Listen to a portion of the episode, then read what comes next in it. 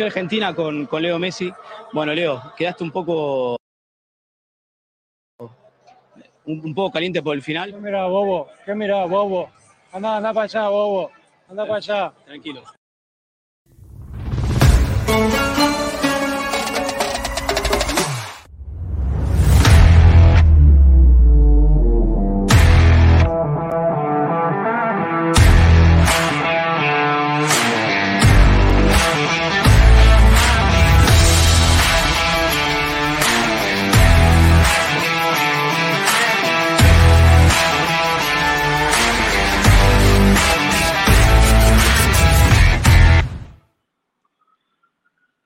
Hola, buenas noches, ¿cómo están? Después de una jornada frenética, un partido espeluznante, electrizante que jugaron la selección de Países Bajos contra Argentina y a primera hora también un partido bastante emocionante que jugaron Croacia contra la selección de Brasil.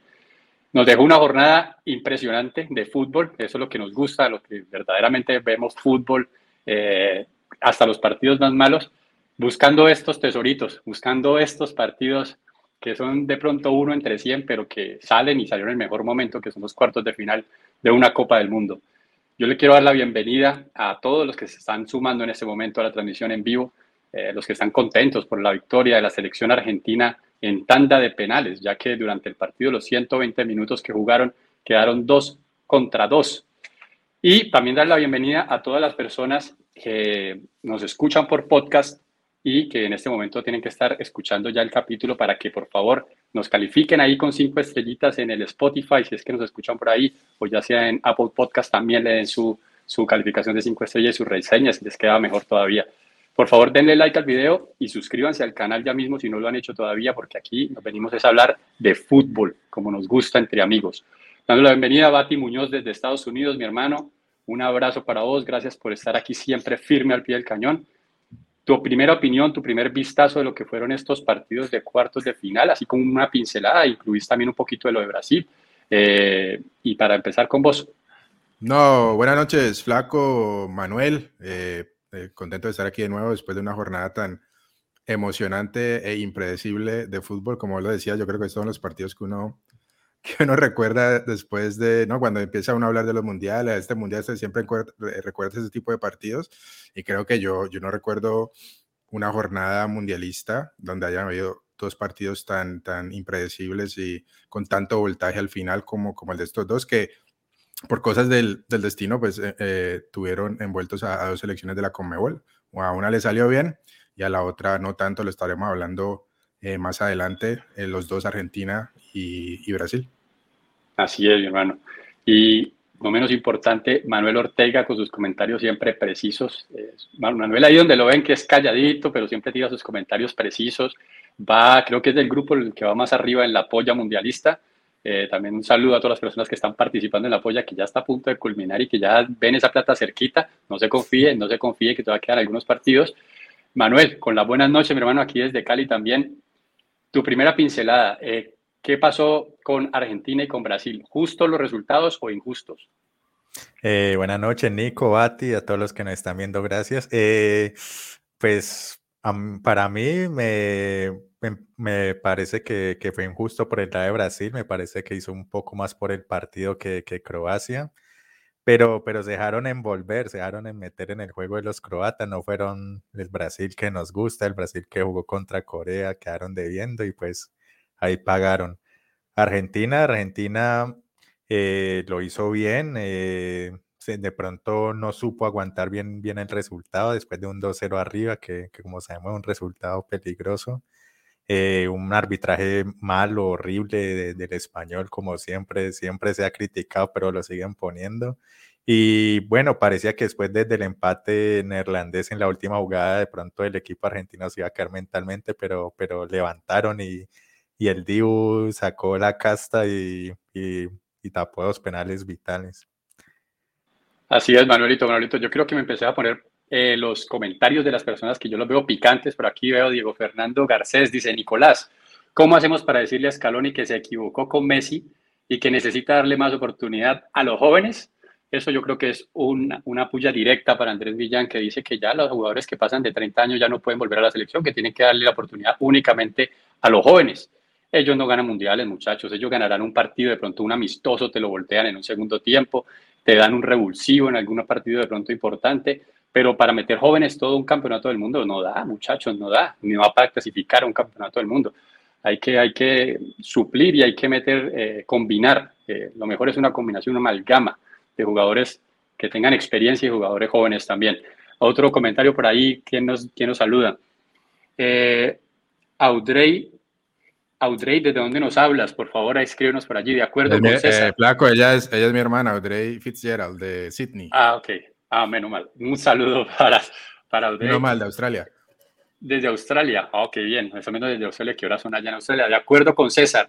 ¿Y cómo es que el árbitro tan malo no le da amarilla a Messi por la mano? Bueno, aquí ya se están quejando también del árbitro y es un tema importante que pasó el día de hoy. Es un tema que, que no es un dato menor. Messi muy pocas veces se refiere, digamos, de manera contundente contra ciertas situaciones. Hoy habló fuertemente sobre la actuación del árbitro español que para él eh, no estaba a la altura de la situación. Y yo quiero que ustedes me den su opinión. Yo quiero empezar con el Bati. Para vos, ¿qué, ¿cómo te pareció la actuación del árbitro? Y en general, ¿qué, qué, qué historia, o sea, qué, qué récord tiene ese árbitro para vos en partidos en la Liga Española? Sí, bueno, siempre Mateo Laos es el nombre del árbitro, siempre ha traído su, su monto de críticas, su número de críticas en partidos claves eh, en, la Liga Española, en la, Liga. Eh, y bueno, yo creo que se equivocó bastante, se equivocó al parecer para ambos lados. Vos cuando ves que ya se empieza a calentar el partido y empiezan a haber riñas, peleas, discusiones, eh, eh, ahí te das cuenta que, que, te está yendo el partido de las manos y eso en su mayor parte es usualmente la culpa del árbitro porque no ha, no ha logrado controlar el partido desde el principio.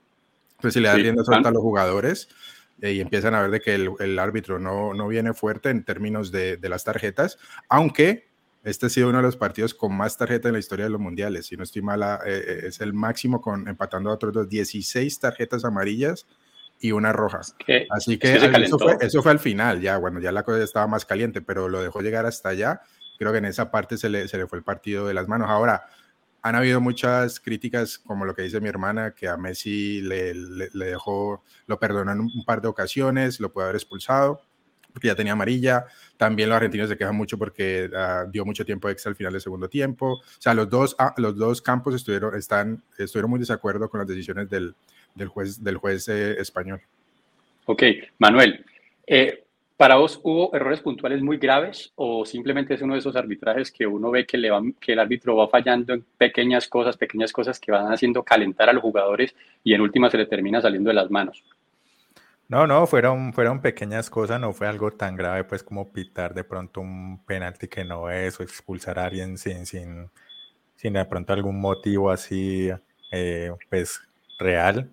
Eh, de pronto lo que dicen de la, de la amarilla Messi, la primera que, que, le metió la mano al, al, balón así descaradamente, sí, sí debía amonestar. Le pitó algunas faltas a Argentina que no eran, otras a Países Bajos que no eran. Eh, cuando hubo una de las riñas que, que le la amarilla a Paredes por, por tirar el balonazo al, al banco neerlandés y llegó de, de eh, Van Dijk y lo, lo tumbó, ahí debió amonestar al neerlandés también. Mínimo amarilla. Sí, entonces son cositas que van sumando, van sumando y va calentando el partido, como dice el Bati, que allá al final ninguno terminó contento con la actuación. Incluso, de... incluso en la tanda de penales se retaban, o sea, se decían cosas, se empujaban el arquero, o sea, le salió el partido de la mano por completo, hasta los, hasta los penaltis sacó amarilla el, el árbitro. Sí. O sea, se le salió Ajá. por completo de las manos. Así es. Bueno, yo quiero que empecemos a hacer un análisis de lo que pasó aquí. Nos dice Tenchi Ángel, dice, el árbitro se le olvidó la roja se le quedó la roja en el vestuario, se le olvidó la roja en el vestuario, dice ahí. Él también estaba diciendo que el árbitro fue un desastre y por aquí también hay otro comentario de Tenchi Ángel que dice, De Paul, un guerrero, wow. La verdad es que De Paul viene de Paul, con un mundial, de Paul. Ajá, de Paul, como le dice un periodista colombiano en, en DirecTV. Eh, de Paul venía con un, con un, con un mal mundial hasta ahora. Sí. Digamos que este partido, sí. le, Garra nunca le, ha falta, nunca le ha faltado, pero sí venía con bajo nivel en los partidos anteriores, mucha imprecisión en los pases, llegando tarde a la jugada donde tenía que llegar. Si había un punto flaco en la mitad del campo de Argentina, era él. Así que, bueno, resarcir, resarcirse en este partido me parece que. Ha venido, ha venido de menos a más. Yo creo que en el, partido contra Australia ya empezó a, jugar mucho mejor. La primera, los primeros, de la, de los primeros partidos de la ronda de grupos se vio la falta de ritmo. Estaba, era de los, de los peores jugadores de Argentina, sobre todo en el medio campo. Pero ya en el último partido y este se ve, se ve la mejoría. Bueno, Argentina jugó con un, con un 3-5-2. ¿Tienen la formación inicial de Argentina a la mano? ¿O la tengo yo? Yo ¿Listo? Con arquero. Ojo, que antes de empezar con los nombres, el 3-5-2 que vos le hizo como una formación más o menos espejo a la formación de, de Bangal. Y esos son las, en la ronda de grupo, los equipos que le hicieron ese tipo de formación fueron los equipos que complicaron a la selección de los Países Bajos. Recordemos el partido de Ecuador. Ecuador también eh, eh, le, salió con esa formación y fue un partido muy bueno que le hizo Ecuador al equipo europeo. Y así salió, uh, salió Scaloni a enfrentar a, a Bangal. Ajá. Bueno, entonces arquero Dibu Martínez y seguí línea de defensa. Eh, jugó con tres atrás, por supuesto. Romero por la derecha, eh, Martínez por la izquierda y Nicolás Otamendi como, como, el, como el central. Ajá. Martínez, Lisandro Martínez, el del Manchester United. De Manchester United. ojo, ojo que ahí, espérate, eh, para, hacer hincapié ahí, jugando con los tres atrás, lo que hizo fue sacrificar a Di María, porque Argentina venía jugando con el, casi con un 4-4-2 entonces ya tener la elección de jugar con un 3 y un 5 en el medio, eh, le tocó sacrificar a, Ángel Di María, que, que no también, titular. también Di María venía tocado, si no estoy mal, venía tocado, había tenido un problema muscular, eh, una dolencia. Lo estaban cuidando, entró al final del partido. En el medio campo, bueno, decir que los tres defensas quedaron con tarjeta amarilla para este partido. Em, en el medio campo, Acuña por izquierda, jugador del Sevilla. Eh, McAllister Alex McAllister, el del Brighton, eh, Fernández, Enzo Fernández, el de Benfica, el mencionado eh, Rodrigo de Paul, que es de Atlético de Madrid, y por derecha jugó el jugador Molina, que también un jugador de una actuación destacada, un héroe impensado para este partido. Nahuel, Molina, que juega en el, en el, Atlético de Madrid. Ajá, Nahuel Molina.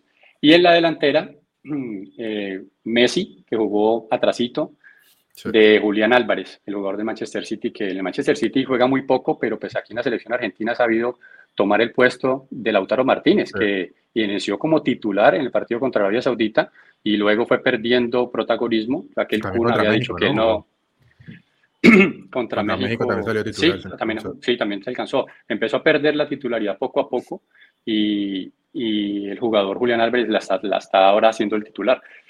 Yo quiero que me hablen del planteamiento inicial. Ya vos diste la primera pincelada, fue un, planteamiento espejo. Eh, vemos que esto se hace cuando vos sabes que tenés jugadores individualmente superiores al rival. Entonces le planteas un sistema espejo para eh, ganar el hombre por hombre. El jugador tiene que ganar su posición frente a la posición del rival y ahí se la jugó Scaloni.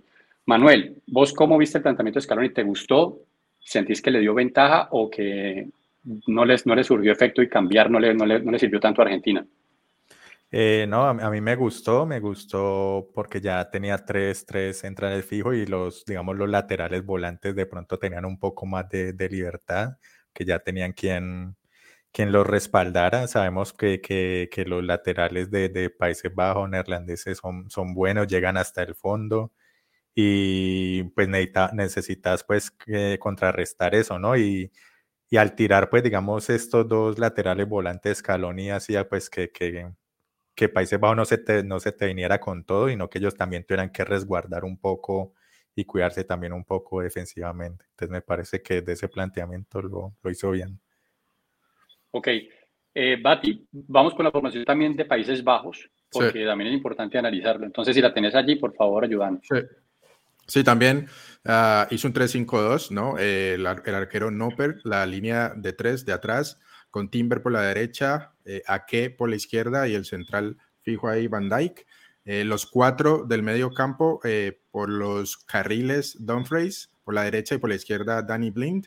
Y los dos centrales.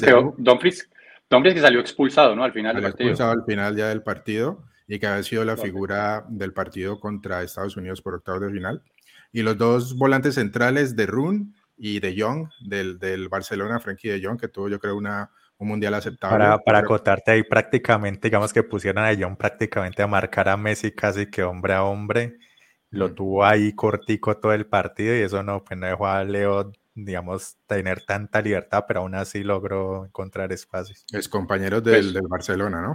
Sí. Y entiendo, Y- pero entiendo que aún así, bueno, bueno, decir, continúa Bati para terminar. Y bueno, de, de media punta, Gakpo, que, que ha sido pues el goleador del equipo, también el otro de los jugadores eh, para resaltar de los Países Bajos, y arriba Bergwijn y, y Depay.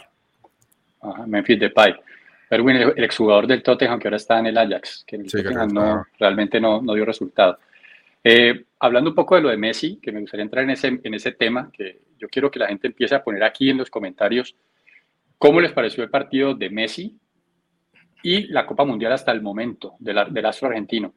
Porque Manuel está diciendo aquí que sí, que le pusieron a De Jong para marcarlo y que sí, lo inhibió de cierta parte del partido, pero aún así, Messi inhibido logró tener como seis opciones claras de, de- de gol. Eh, o sea, fue Y- determinante aún para ese, gol pase, penal. ese Pase, pase, gol, que solo pase, lo ve, ese pase pase. solo lo ve él, eso solo lo ve él. Como tres. quirúrgico, o sea, Que era la entrada de ese- Nahuel Molina, que él está, el, Messi está cortando como desde el centro hacia afuera, hacia la izquierda, y Nahuel Molina viene como paralelo a él desde afuera hacia adentro. Yo no sé ¿Cómo cómo lo lo vio.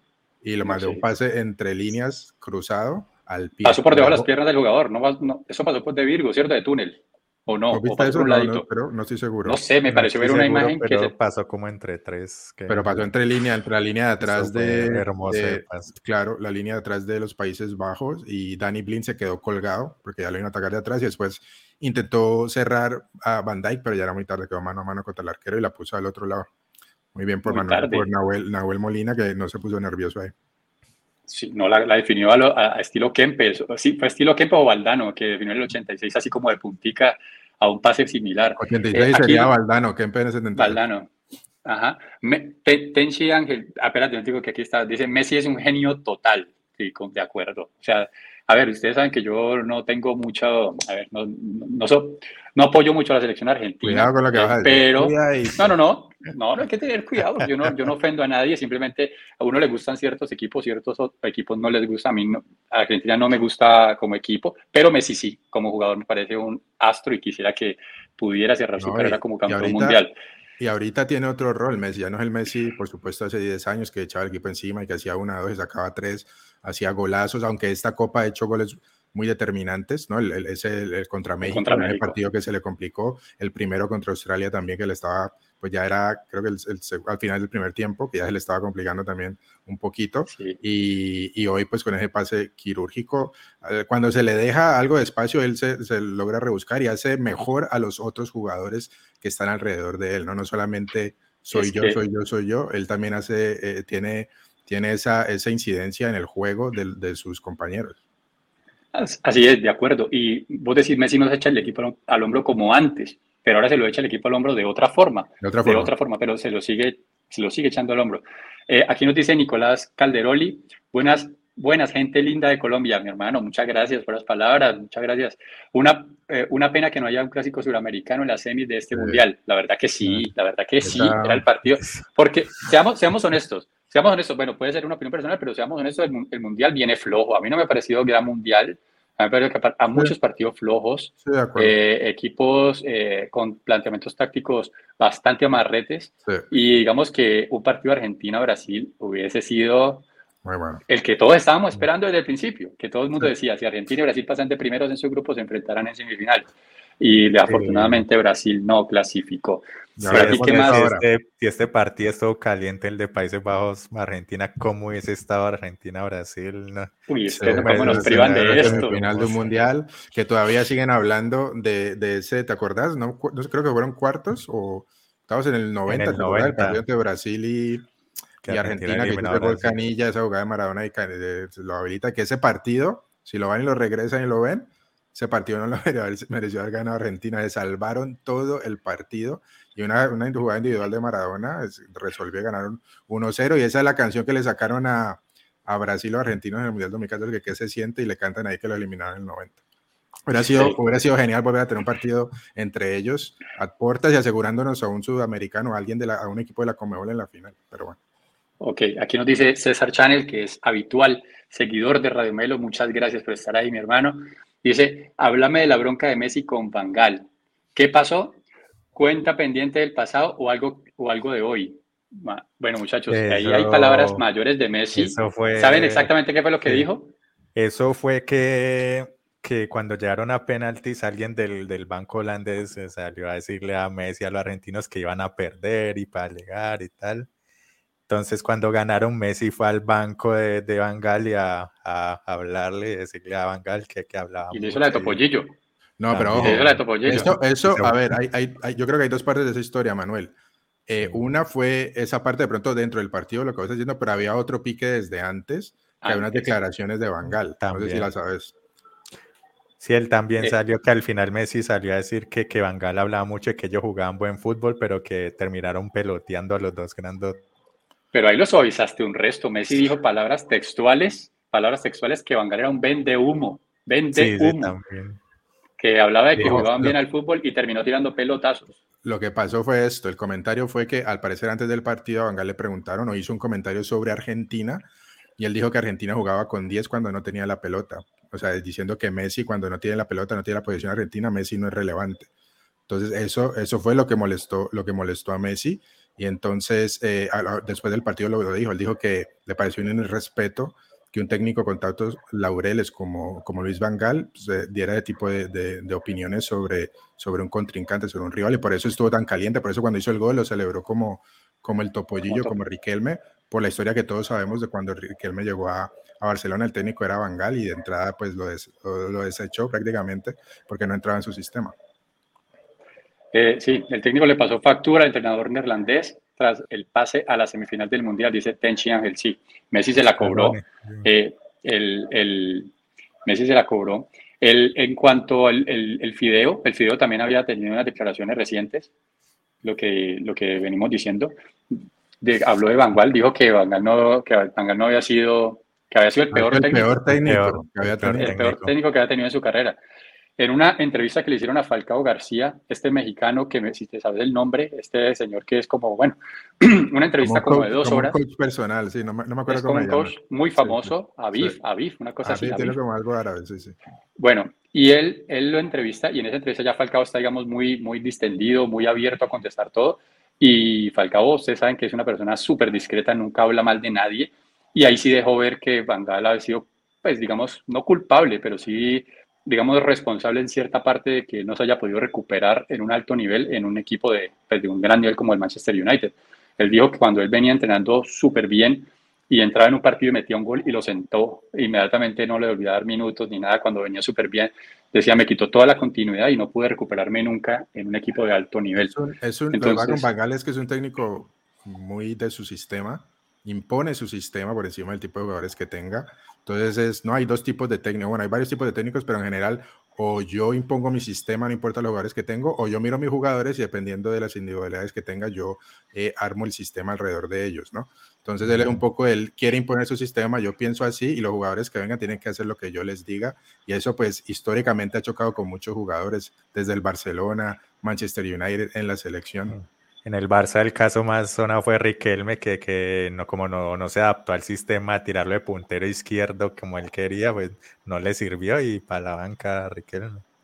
Sí, y, eso se ha visto varios casos. Ese entrenador, el, el, por ejemplo, Fideo decía que, lo, que él después de un partido bueno donde había metido pase gol o gol y todo, que él ni siquiera felicitaciones ni nada, sino como que lo llamaba, era como para que viera videos de los partidos, de los pases malos que había hecho durante todo el partido y pues obviamente a cualquier jugador eso le raya la cabeza.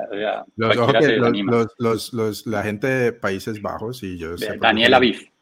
La, la, gente de los Países Bajos, y yo sé por qué se los digo, es gente muy directa, muy directa, muy fría. Ellos no, no, no, ponen sentimientos en el medio de cómo te vas a sentir si tú no muy frío, directo y te dicen las cosas de frente, no por con mala intención, sino que usualmente la personalidad de ellos es así.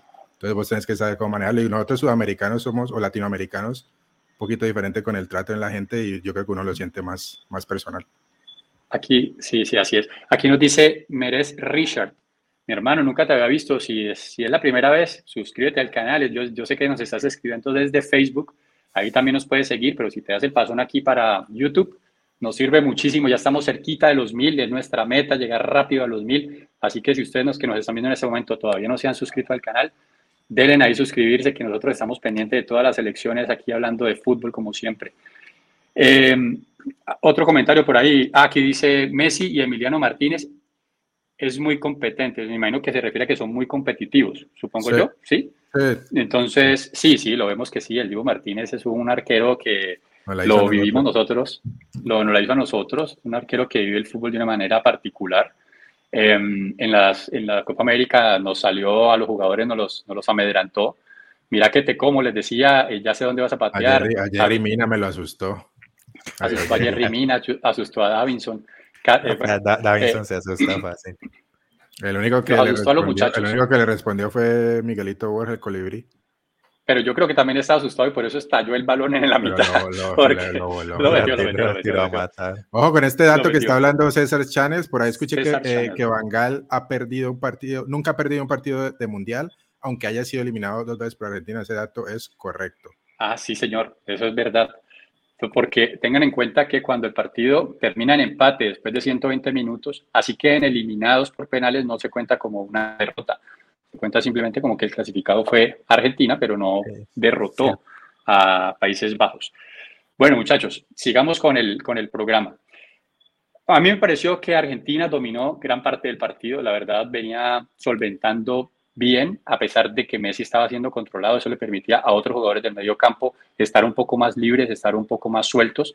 Sí tocaron mucho lateralmente, un poco más de lo habitual, pero encontraron el gol que, del que hablamos eh, cerca del minuto 20, ya estaban ganando 1-0, le dio tranquilidad y a partir de ahí se empezó a, presentar un nuevo partido.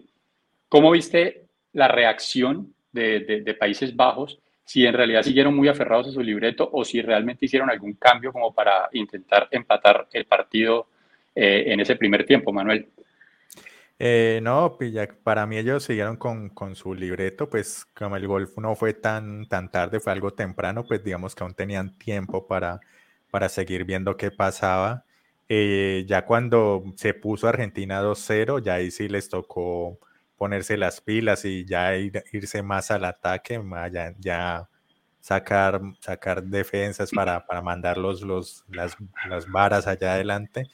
Pero mientras el partido estuvo 1-0, yo creo que, que, Países Bajos siguió, siguió con su partido, esperando a, ver si, si Argentina le, le daba algún espacio para empatarlo, pero, pero no fue así. Justo se encontró el 2-0. Para, para agregarle a Manuel, justo antes de que hiciera el segundo gol este Messi de penalti, había cambiado a, Luke de Jong, perdón, había sacado a Daily Blink, que estaba jugando, como lo mencionamos, de la línea de tres por la izquierda, y metió a Luke de Jong, que era, es un delantero centro, al que, le, que es muy bueno por arriba, cabecea muy bien.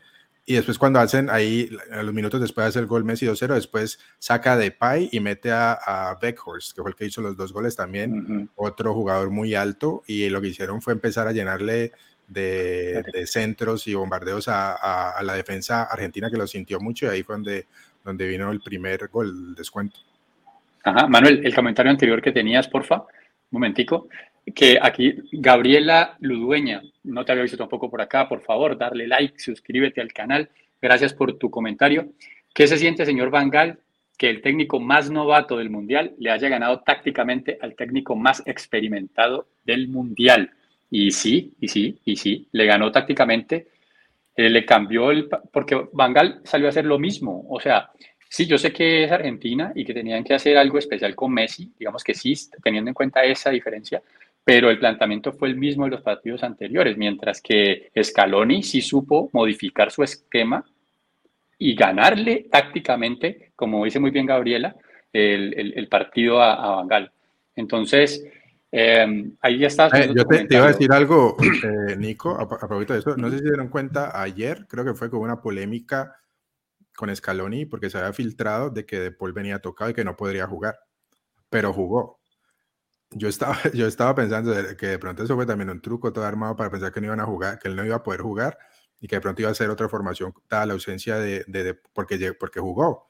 O sea, eso me pareció un poco y, que, y que se haya calentado en vivo porque este Scaloni no es que se caliente, me pareció, no sé, pronto estoy hilando muy delgadito, pero como fue con la prensa argentina y salió con eso, y a la final sí jugó y le jugó y le cambió la formación. Mira que al final, sí, sí, al final, pues cuando hablaron con De Paul en la rueda, pues en los periodistas ahí, eh, él estaba muy molesto por eso, que porque se había filtrado eso, entonces yo, no, yo, yo me, me maté todas estas noches, eh, como que di a entender que trasnochó para recuperarse, para estar a punto y que, y que les molestó mucho pues que, que, que esa noticia se filtrara y, y que no les gustó nada.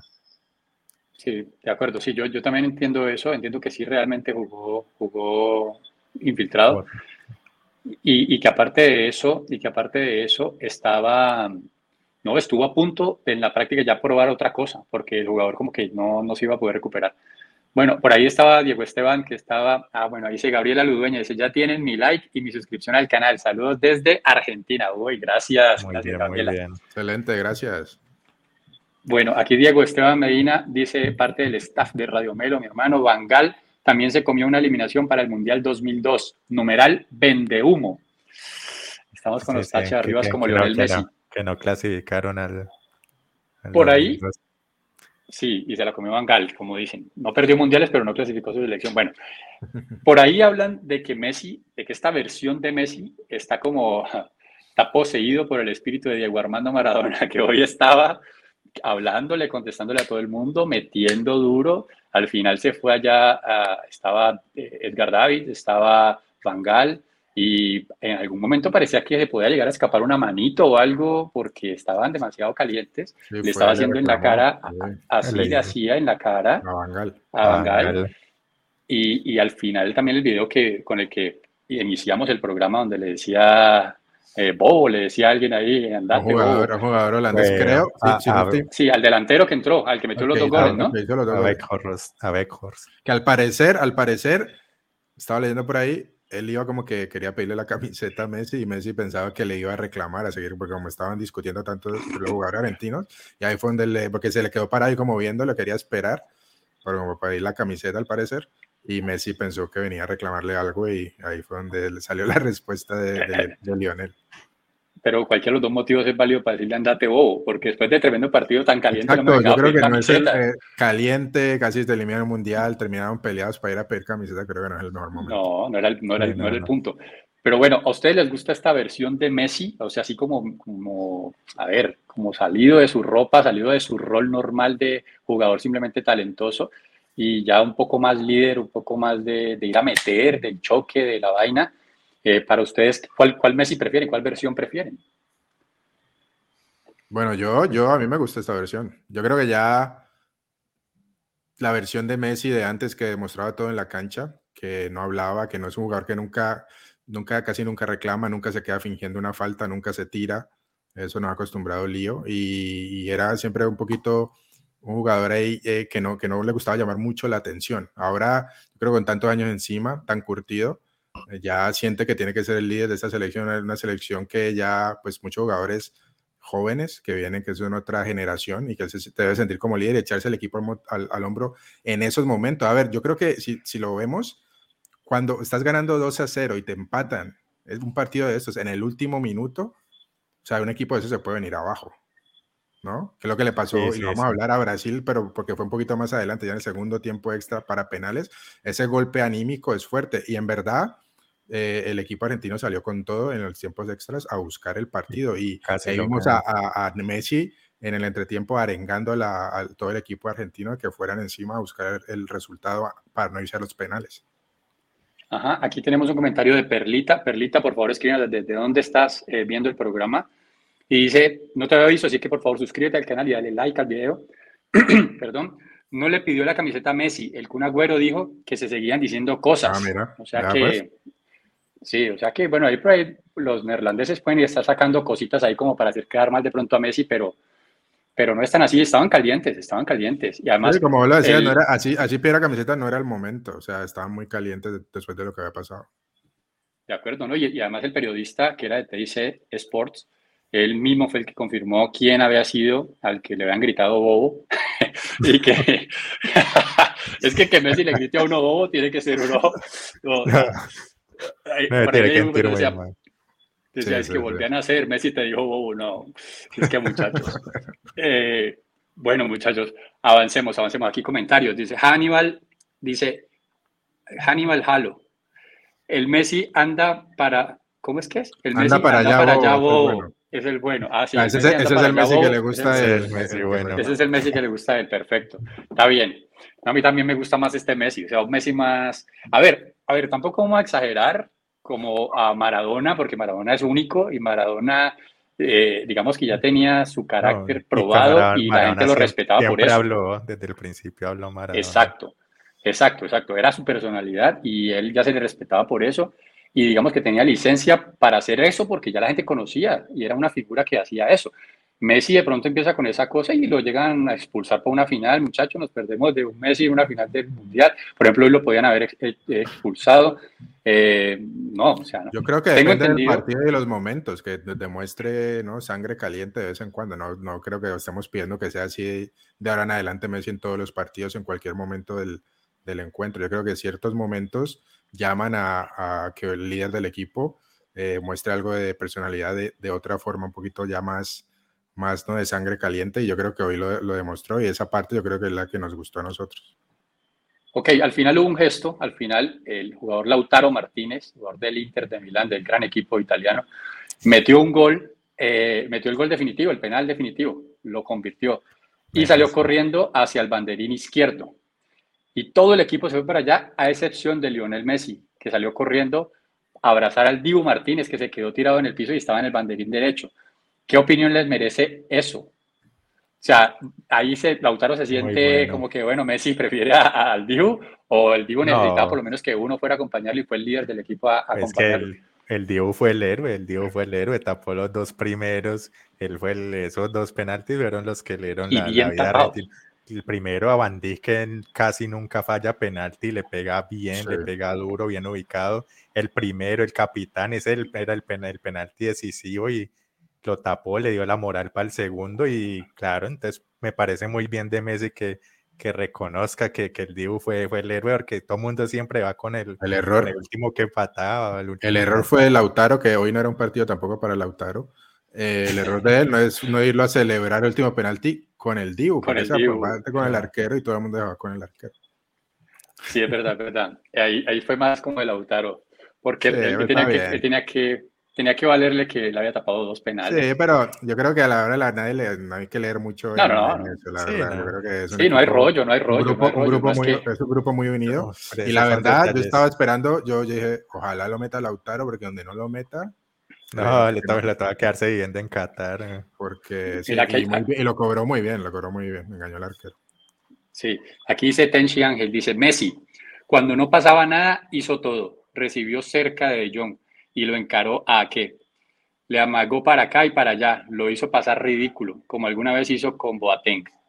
Así, uy, Boateng le partió la Boateng fue cadera. un poquito otra cosa. Uy, ese- Boateng ese fue sí, humillante, ese sí fue. ese fue humillante, sí, sí, Eso sí fue que al muchacho le tocó irse a reconstrucción de cadera. Le hicieron más Eh, memes que eso. Bueno, al final vino el, el- el empate, esa jugada, esa jugada que anteriormente había sido una falta contra el jugador Paredes. Después hubo, digamos que una jugada dudosa, pero digamos que pitable en el Sí. borde del área. No sé opinen ustedes también, los argentinos que nos están viendo, y bueno, y todo el mundo que vio el partido. ¿Fue falta o no fue falta al borde del área? Ya sabiendo pues que antes era falta contra Paredes, porque estamos de acuerdo en eso, y en eso coincidimos.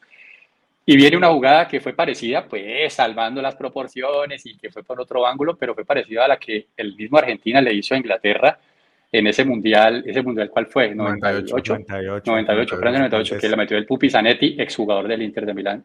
Eh, la metió que- y metieron un jugadón, porque la verdad es que era como la única jugada posible, estaba muy cerca Pero fue, para que el balón eh, eh, fue interesante porque fue el pase fue interno, o sea, entre líneas, porque el del el- la, que, la jugada que vos mencionas era alguien escondido detrás de la barrera, la que le hizo Argentina a Inglaterra en el 98, y salía por, ¿no? por afuera, Sí, la sí, la y, el, y la- el pase era por afuera de la barrera y volteaban y lo hacían, ¿no? Que eso fue el gol del Pupi Zanetti en ese, en ese mundial. Este fue adentro con un defensa encima. O sea, Sí, había- pero hubo, mucho, hubo mucho ahí, pero eso claramente una jugada planeada, practicada y le salió, le salió muy bien. Última jugada del partido prácticamente. Y el que estaba detrás, dicen- el, que el argentino que estaba detrás de los, de los tres holandeses pidiendo ayuda y no, no había gente para ayudarle. Messi era el único medio libre y no sabía qué hacer, que a, a qué estaba por allá atrás. Una jugada muy dura. Creo que ahí le toca de pronto al, al hacer la barrera más corta o algo, porque ya tenían cuatro parados y el cocodrilo cinco.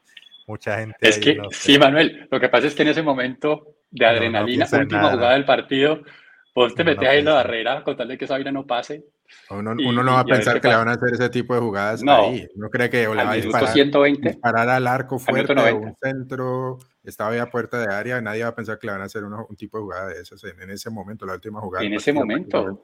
Sí, muy difícil. Eso también es tener cabeza fría por parte de, los, de, los, de los neerlandeses. Aquí dice Ángela Muegues. Ángela, gracias por estar siempre ahí presente con nosotros. Tres suscriptores para los 900. Vamos, vamos, muchachos. Tres suscriptores ahí de los que estén viendo en ese momento que no estén suscritos. Tresitos. A ver que le den ahí suscribir, suscribir, suscribir para llegar ahí a los 900. Y vamos a intentar llegar a los 1000 también, muchachos, que en este mundial no se puede ir sin los 1000 suscriptores. Eso. Bueno, eh, avancemos un, poco en el tema. También quisiera que habláramos de mm, qué jugadores, digamos, el Fideo que estaba recuperándose, entraron para el segundo tiempo, por ejemplo, también entró Lautaro Martínez, que lo hablamos ahorita. Entró Lautaro inmediatamente, el, ojo, cuando entró Lautaro iban ganando 2-0. Y yo dije, bueno, le están dando la posibilidad a Lautaro para que meta su gol y se quite pues, la vaina y, digamos que recupere su, confianza. Y justo entra y lo, yo lo vi impreciso a Lautaro realmente, lo vi impreciso, lo vi un poco nervioso. Incluso al final cuando le dieron el último penalti yo dije, mm, o sea, era un partido, caliente. Yo dije, estaba, la situación está muy grave para Lautaro en ese momento. Pero eh, digamos que ese tipo de jugadores que tiene Argentina se tiene el lujo de tener dos, tres jugadores por puesto muy buenos. Bueno, sobre todo en la parte delantera. ¿Quién creen ustedes que puede llegar a ser clave de esos jugadores que no están siendo titulares ahorita en la selección argentina, pero que realmente pueden llegar a dar, digamos, una ayuda en lo que puede, en lo que puede venir con Croacia? Recordemos que ahorita el partido termina uno caliente, pero los dolores vienen después. Los dolores vienen en las próximas horas, ya la gente empieza con que, uy, me pegué en el tobillo y no me he dado cuenta. Eh, me está doliendo muchísimo eh, la pantorrilla, lo que sea, el video tocándose los aductores. Entonces, ¿qué jugador? ¿Qué jugador le ven, ustedes ahí en el banco como revulsivo importante para Argentina? Yo, yo iría con, lo, con Lautaro, o sea, Lautaro que empezó de titular, eh, asumiendo que Di María va a volver a ser titular. Yo creo que fue algo específico de, de este partido contra, contra el equipo de Bangal que, que Scaloni salió con esta formación espejo de 3-5-2. Yo creo que me imaginaría yo que va a volver a la formación que más ha usado, que es el, el 4-4-2, y en ese momento el Fideo volverá a ser titular. Estoy asumiendo que él va a ser titular. Yo creo que el segundo o el, suplente más importante va a ser Lautaro. Yo creo porque si miras a, a, Julián Álvarez, Julián Álvarez no es tipo goleador como lo es Lautaro, aunque Lautaro lo hemos ya establecido aquí, no es que sea un delantero 9-9, es un delantero que acompaña a un delantero eh, de área, pero la Argentina en verdad no tiene un delantero delantero de área, entonces el que ha estado acompañando a Messi, pero yo creo que tiene más gol que, que Julián Álvarez. entonces, en, partidos que se compliquen y necesitan a alguien un poquito que más te haga ese, eh, te llene ese, ese, ese personaje de, de, nueve de área, Lautaro yo creo que sería el, el más indicado. Yo, yo, yo, quiero, para Manuel, para seguir con Manuel, para que también conteste lo mismo, eh, complementarlo de Lautaro. Lautaro es un delantero, hagan de cuenta, un Santos Borré, pero con mucho más gol. Pero es un jugador que te ayuda presionando, que te ayuda presionando alto, eh, no deja salir al equipo rival. Aparte de eso, tiene unos excelentes gestos técnicos. Ahí vimos en una jugada que la dejó pasar y le pegó un zurdazo. Eso fue antes de que se acabara el segundo tiempo extra. Eh, o sea, se nota que es un jugador diferente. En el Inter durante mucho tiempo jugó detrás de Lukaku. En este momento está haciendo, eh, digamos que dupla. A veces lo hace con Edin Seco y lo hacen bastante bien pero cuando le toca de nueve solo, lo hace bien y mete goles. O sea, no es un jugador que sea, que es un jugador con un promedio de gol de más de, de 0.5, o sea, que es un delantero óptimo. Por aquí yo quiero leer un comentario y voy con Manuel. Qué pena, Manuel. Simplemente aquí dice Santiago Silva. Gracias, mi hermano. o sea, si no estás suscrito, es ya, no, no, no, te lo valgo, Santiago. Eh, fue adrenalina pura, fantástico o no de Argentina. Estoy seguro ¿Qué? Fanáticos, es que me sale súper chiquitico. Fanáticos o no de Argentina, estoy seguro que todo el mundo estaba temblando. Y la verdad es que sí, eso es muy emocionante. Eso es lo bueno del fútbol, que uno, sea el equipo que sea, cuando son una cosa así, tandas de penales, uno cuando ha visto, es como ver una película, ¿no? O sea, uno ha visto todo el sufrimiento durante 120 minutos y uno ya le coge cariño a ciertos protagonistas del partido y al final uno no quiere que fallen, otros sí, que lo odien, entonces que se falle, pero muy bueno. Aquí nos dice Gus, Dice Gus, mi hermano tampoco lo ha visto por acá. Suscríbase al canal, por favor, denle like al video para que esto llegue a muchas más personas. Dice, los argentinos no le tenemos miedo a nadie, de eso estamos seguros. Y no estamos perdiendo tiempo en menospreciar al otro. Mm, mm. eso, espera eso, Y nos dedicamos a nuestra selección y paso a paso y a ganar. Bueno, de pronto algunos, Gus, porque eh, eh, el Dibu, el Dibu sí se, cuando salió, yo me acuerdo cuando el papelito México, en el Mundial decía fácil, easy, easy, easy, gritaba, easy, easy. Yo sé que son cosas del momento, cosas de la emoción, pero pues eso son cosas de idiosincrasia, como se dice, ¿no? Idiosincrasia, es simplemente... Pero es cierto que no le, ellos no, pues, ya está conocido no solamente en el fútbol, pero en otros ámbitos deportivos también que no le tienen miedo a nadie, al, al, escenario, así se enfrentan a alguien que en, teoría sea más fuerte que ellos. Los, los, equipos argentinos siempre tienen garra y no, y no se amilanan contra, contra otros equipos. Eso, eso yo creo que está muy establecido ya. Sí, de acuerdo. Sí, deportivamente hablando Argentina súper fuerte. Manuel, caso Dybala, quiero que me hables también un poquito por ahí. No ha jugado nada, Dybala venía lesionado en su equipo en la Roma, llegó entre algodones al Mundial y está ahí esperando su oportunidad. Dijeron que en algún momento podría llegar a, entrar a un partido para ayudar. Al parecer parecía que era, iba a ser este. Yo pensé que antes del Fideo iba a entrar Dybala, pero no fue así. ¿Vos cómo lo ves? ¿Y qué otro jugador tenés en mente como revulsivo? Lo que pasa con Dybala es que al no tener minuto y recuperarse ahí en la, en la selección es, complicado, ¿no? Meterle en un partido tan caliente, meterlo a él para, para que solucione sin saber cómo esté, qué tal que de pronto recaiga la pero, que recaiga la lesión y si se, se, vuelva a romper y que perdes el cambio ahí. Entonces, bueno, al menos dime. Pero Manuel, entonces no va a jugar. Entonces no va a jugar porque te queda una semifinal y una final de un mundial, salvo que, que queden de tercer y cuarto puesto. Yo creo que si no lo metió eso, si no lo metió en primera fase, de pronto es lo que vos digas, si de pronto Croacia lo llega a eliminar, ahí sí en tercera y cuarta. Y el otro, el otro problema es que Dybala también cumple una, una, función muy similar a la de Messi. A la de Messi. Entonces es muy eh, complicado tenerlo a ellos juntos de la misma vez, ¿no? Y nunca, y casi nunca vas a sentar a Messi, menos ahora en estos partidos claves. El Messi no se va a sentar por nada menos que el equipo esté ganando 3-0, porque incluso hoy con un 2-0 les empataron al final. Imagínate que quiera cerrar el partido Scaloni, siento a Messi por Dybala faltando 20 minutos que este partido ya lo cerramos y les empatan como hoy, con Messi en la banca eso fue Scaloni, dijo, Scaloni dijo que si Messi no le pide el cambio, no lo sentaba. Eh, ya para responderle, para responderle a Nico, eh, a mí me gustaría ver a, Angelito Correa. Eh, me parece que es un jugador muy picante, tiene ese equilibrio. Entonces, si, si lo mandas de pronto arriba que, que, que haga la individual, busque faltas, de pronto un penalti o algo, que es, un estilo diferente al de Lautaro, que, que es más físico eh, que entonces me gustaría de pronto verlo, que él también se puede tirar a una banda o de media punta. Y pues que Argentina no es Atlético de Madrid, aquí juegan otra cosa. Y, aquí realmente sí puede desempeñar. Lo vimos con Joao Félix, fue que el, Portugal. Sí, Joao Félix, sí, sí. O sea, jugadores que juegan muy diferente. O sea, cuando ya les das libertad, cuando les das un esquema un poquito más ofensivo, ellos pueden hacer la diferencia. Eh, por aquí también estaba diciendo, no recuerdo quién, por favor, eh, mencionando a Dybala, mencionando a Dybala. Gabriela eh, Ludueña. Gabriela Ludueña está diciendo, aún me falta, aún me falta ver en este mundial jugar a Dybala. Y estábamos hablando, claramente estamos de acuerdo. Alejandro Barón dice, hasta hoy Argentina y Brasil les tocó con equipos de peso. Uno salió y el otro raspando. Esperemos hasta cuánto dura la mentira de Argentina. Uy, Alejandro, yo no estoy yo creo que está diciendo, Yo creo que está diciendo que no les tocó, yo creo que como él no. Yo creo que Brasil no les tocó equipos de peso. sí, sí, está diciendo que hasta apenas hasta hoy les tocó equipos de peso. Entiendo yo lo que le está diciendo, que apenas hasta el día de hoy les tocó equipos de peso. y que uno pasó ah. raspando y el otro chao. Y yo digo... Ahí se desmiente, porque si, si pasó un equipo de peso hoy, no puede ser mentira Argentina, ¿no? Sí, no, ya más que jugó mejor. O sea, de hecho, no, sé si, no sé si coincidimos, pero no debería haber habido alargue. O sea, gracias al nefasto arbitraje de lado, tuvimos la oportunidad de ver un emocionante final, pero que no, debería El primer tiro al arco de los Países Bajos fue el descuento. Sí, es que, y además, bueno, sí, es así. Por ahí ya estaba mal hablando del Dibu. Los tiros al arco fueron los goles. Y es que el Dibu, el Dibu él habla mucho, él tiene boca, eh, habla, habla fácil, habla fácil, eh. tira, sus, tira sus cositas y en los pocos tiros que le han hecho en el Mundial, varios han terminado dentro del arco, ¿no? Porque Argentina es un equipo que defiende bien y no, lo, no, no le dispara mucho al arco y los pocos que le han hecho, llámese Arabia, eh, llámese hoy también Países Bajos, eh, le han, le han entrado los goles. Australia. Contra Australia sí tapó bien. Contra Australia tapó al fue, final. fue un autogol, ¿no? Porque la pelota iba para afuera. Sí, no, ese sí Sí, no va fue fuera. culpa de- Es decir, aquí dice Samuel Alves.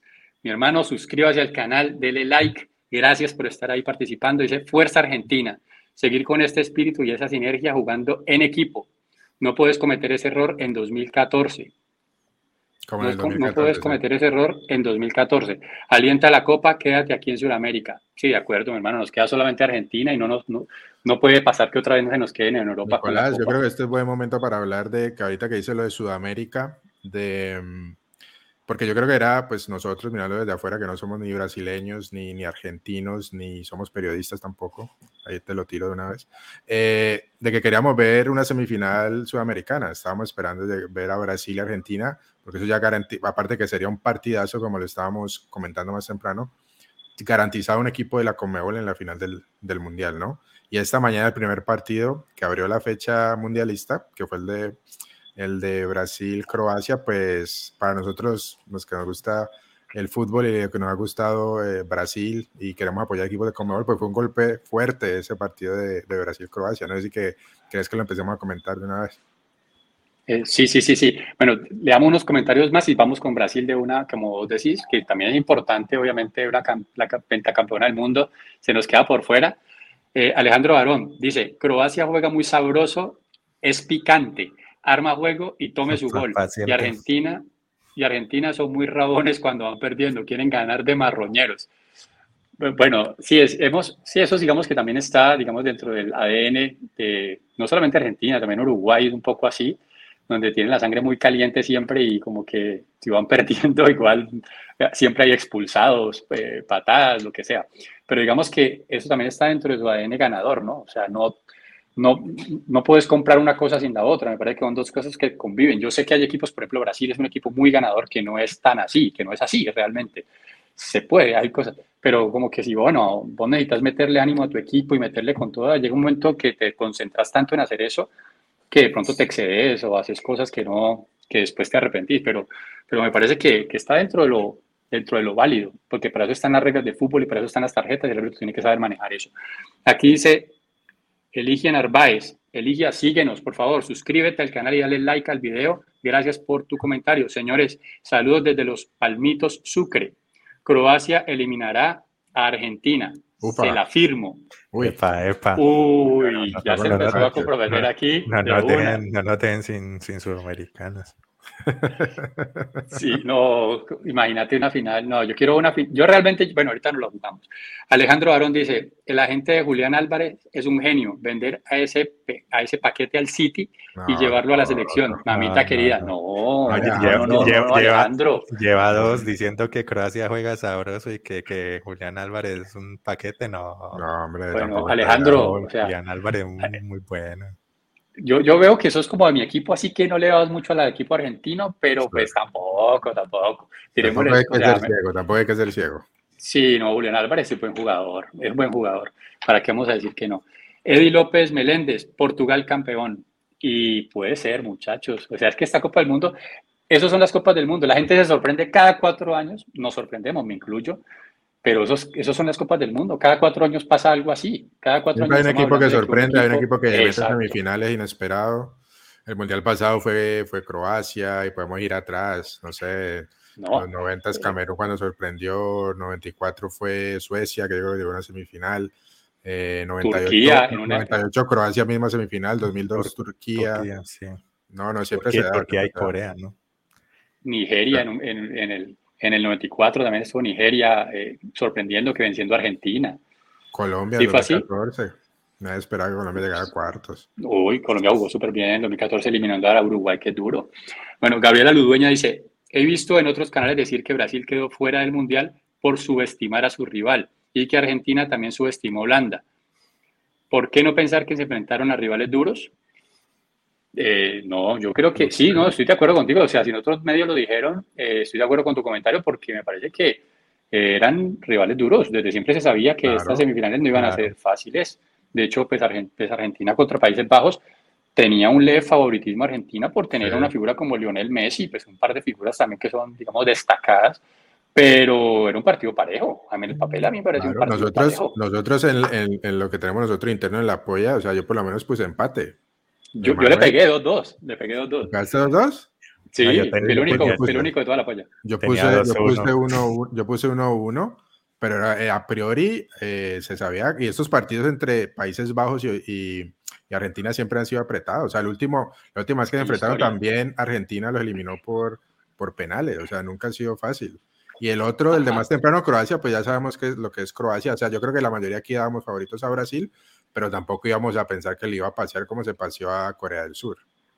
Croacia, muchachos, Croacia, lo de Croacia es una cosa. Ah, bueno, ahorita, ahorita, lo hablamos. Aquí está Perlita, que nos dice: Los veo desde Argentina. Chévere, bienvenida al canal. Eso. El campeón de América es el único que sigue del continente suramericano.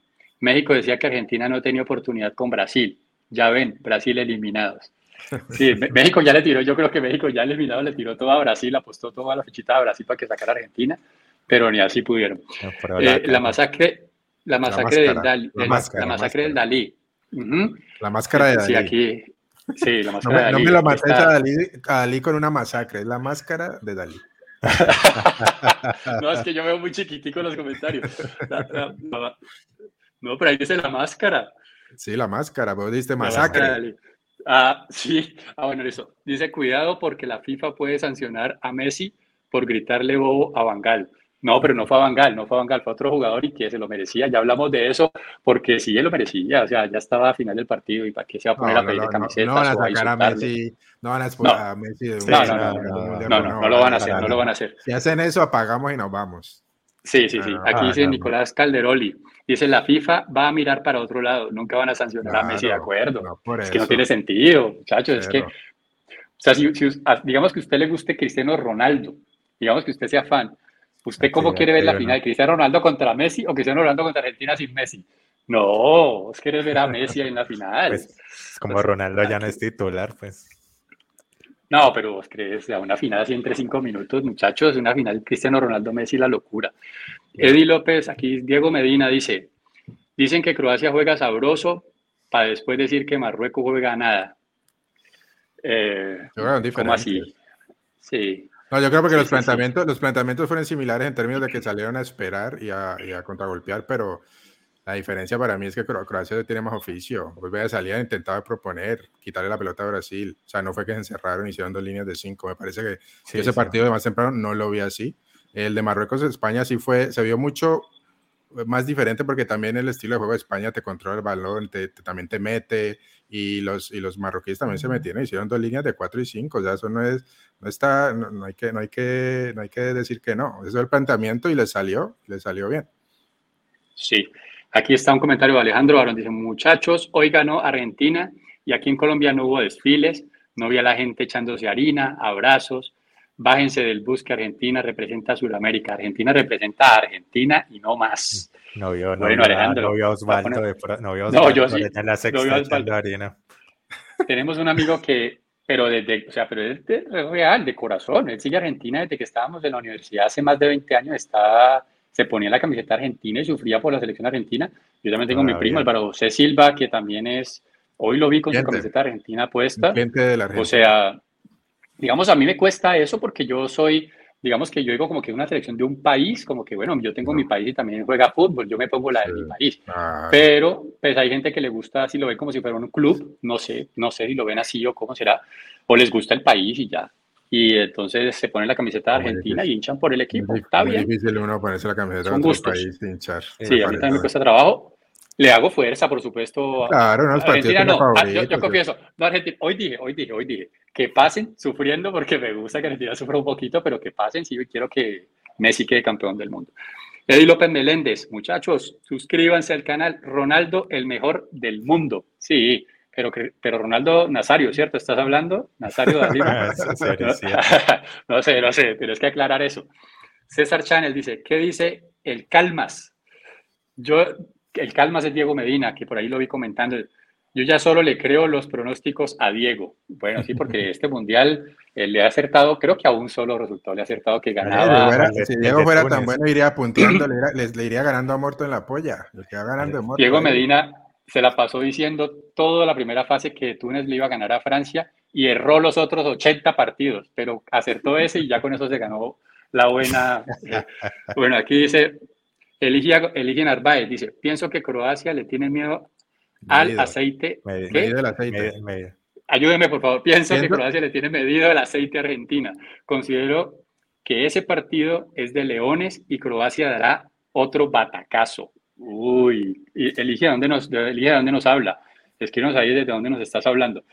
Eh, eh, sí, ese partido, está bravo. El que, el que mostró, hoy Brasil mostró cómo le puede entrar a Croacia, esa doble pared de Neymar. Eh, Argentina tiene que intentar ahí lo mismo, Messi encontrar algún socio, puede ser Julián Álvarez o, o mirar con quién buscar hacer pares, que eso es lo que desarma cualquier defensa. Uy, Manuel, pero, pero, Bueno, pero, bueno, Bati, ¿qué dice? Bati, ¿qué dice? No, yo creo que Brasil regaló un poquito el, primer tiempo, eh, no, no fue un partido de, de Rafinha. Yo en verdad no estuve de, de acuerdo con los cambios en el segundo tiempo de, de Tite, de Chichi. Eh, este, me parece que sentó muy rápido a, Vin, a Vini, a Vinicius Junior, no sé por qué lo cambió tan rápido. Eh, y se demoró mucho en sacar a Rafinha. Creo que Rafinha en general el mundial tuvo un mundial bastante flojito. A mí no me gustó. Mm. No hubo un partido en que yo vi que haya sobresalido, la verdad. Y se demoró mucho en sacarlo. No sé por qué sacó a Vinicius. Y el segundo tiempo, el primer tiempo de Richarlison fue un poquito flojo, pero el segundo tiempo mejoró mucho y lo, y lo sacó por, por Pedro. No, no sé, no me gustó mucho los cambios de Tite y, y, y bueno, pues el arquero de Croacia fue la figura. Eh, no solo por los penales, sino que antes en los varios manos a mano, un par con Neymar, si no estoy mal, le, cerró el arco. Eh, pero bueno, no, como decía Manuel, ahí está un poco cómo se le puede jugar a Croacia. Croacia lo sufrió contra Japón también. Eh, tal vez los equipos que son un poco del mismo nivel de ellos o en, partidos que tienen que salir a proponer a priori, de pronto les cuesta, pero en estos partidos que son más contra un, rival un poco más grande, como Brasil hoy, de pronto se le, se, se le sienta un poco mejor el, esquema que propone. Ahora, Argentina no es Brasil. Argentina yo creo que no va a salir a pasárselo por encima. Yo creo que va a ser un partido muy cerrado y va a estar muy, muy interesante. Sí, así es. Eh, aquí un comentario aquí de Gus, que todo es mayúscula, eso es como uno estuviera gritando. Está gritando, está gritando. Se está gritando. Dice, La mentira no. No, pero gritar. O sea, Nicolás, le, le, sí, estoy tratando La mentira no. Está diciendo la mentira no. Ah, no. Dice, ah, no, que la mentira no hay. Porque es que no hay puntuación, muchachos. Hay que regalarle la un mentira no hay. a Gus. La mentira no hay. Porque Argentina perdió el primer partido y se levantó. O sea, perdió contra la Arabia Saudita y se levantó. Los partidos, para ganarlo, hay que jugarlo. Eso es la realidad y es mejor que piensen que Argentina no puede, así aprovechamos. Y pues sí, la verdad, el primer partido mucha gente salió a decir que Argentina no, que Argentina tal, y resulta que, que Arabia Saudita iba a pasar de primero. Andrés Millán decía aquí que prácticamente llegaban a las que jugaban siete partidos los, los, los, árabes, y resulta que quedaron de último igual. Eso fue un ese partido sí fue una mentira, el partido tenía que haber quedado por ahí 4-0 a favor de Argentina el primer tiempo. Eh, Alejandro Arón, hoy estoy con los taches arriba, estoy rabón, no quería que ganara Argentina. Vea que sí le veo algunos buenos, ¿sí ve? Yo, yo a veces sí veo. Aquí dice eh, Tenchi Ángel, dice, yo soy mitad argentino y japonés, así que ah. vamos, Argentina. Uh, como, como, como, Manuel, Manuel es mitad colombiano, mitad alemán. Ah, sí, señor. Aquí dice Soledad Córdoba, dice, Soledad Córdoba, Soledad, eh, ¿desde qué parte de Argentina nos hablas? Dice, como Argentina me gustaría la final con Francia por Mbappé. sí, señores, Mbappé es otro. Oiga, Mbappé. El pasado, ¿no? Mbappé es otro jugador que yo digo, oh, ¿cómo hay gente que dice que es un, hay gente que dice que Mbappé es una mentira? Yo, yo no, puedo creer eso, muchachos. Yo no puedo creer eso. Ahí están tus amigos, Manuel. Ojalá estén conectados en este momento, tus amigos con los que jugamos fútbol los jueves. ¿Te están diciendo que, ¿Dicen ellos que es una mentira? Dicen que es una mentira. Dicen. Ahí al saludo para Adolfo, ahí que, que de los primeros que estaba diciendo eso que mostrarles contra Polonia que, que, a Chesney le hizo un gol a cada ángulo para que aprendieran. lleva, lleva cuántos goles, cuántos goles lleva ya de 24. 5 o 6, no, vamos, 5 o 6.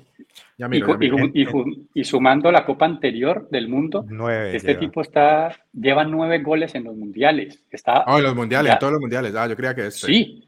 No, no, en ese, en ese ya lleva, en este va de goleador. Lleva cinco, cinco lleva cinco, lleva cinco. Cinco y cuatro del mundial anterior, nueve. Mm. y, y tiene menos de 24 años. O sea, eso solamente lo habían hecho, eh, creo, creo que lo, solamente lo habían hecho Pelé y lo había hecho eh, James Rodríguez. A ver, Sí. que- o- Bueno, no sé, tres jugadores solamente lo habían hecho, pero no estaba ni Messi ni Cristiano Ronaldo Ojo ese con ese comentario, Nico. Ángela Muegues dice, gracias porque ya pasamos los 900 suscriptores. Vamos por esos mil. Gracias. Gracias, Ahí Radio Melos, bienvenidos. Eso, gracias Ángela ahí por la colaboración. Gracias a todos los que se están suscribiendo en este momento al canal. Luis Muñoz dice, una pequeña radiotón para conseguir los lentes a Nico, por favor. Don Luis, voy a mandar un pantallazo de cómo, de cómo me salen los, los comentarios a mí y antes usted me va a decir, usted tiene vista 2020. Soledad Córdoba dice, que gane el mejor, no se habla antes de tiempo.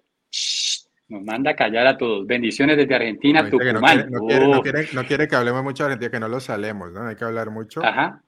Hay no hay que hablar cabalera, mucho. seguro, es cabalera.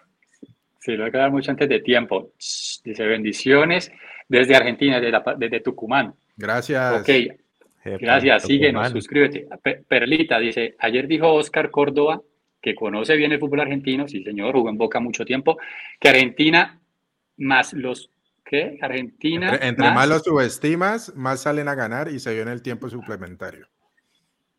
Ajá, así está bien, listo. Así, Oscar Córdoba, sí, o- o- Bien. Oscar Córdoba es de los, de los ju- es jugadores que hablan, eh, que, los que me gusta, pues siempre habla con criterio.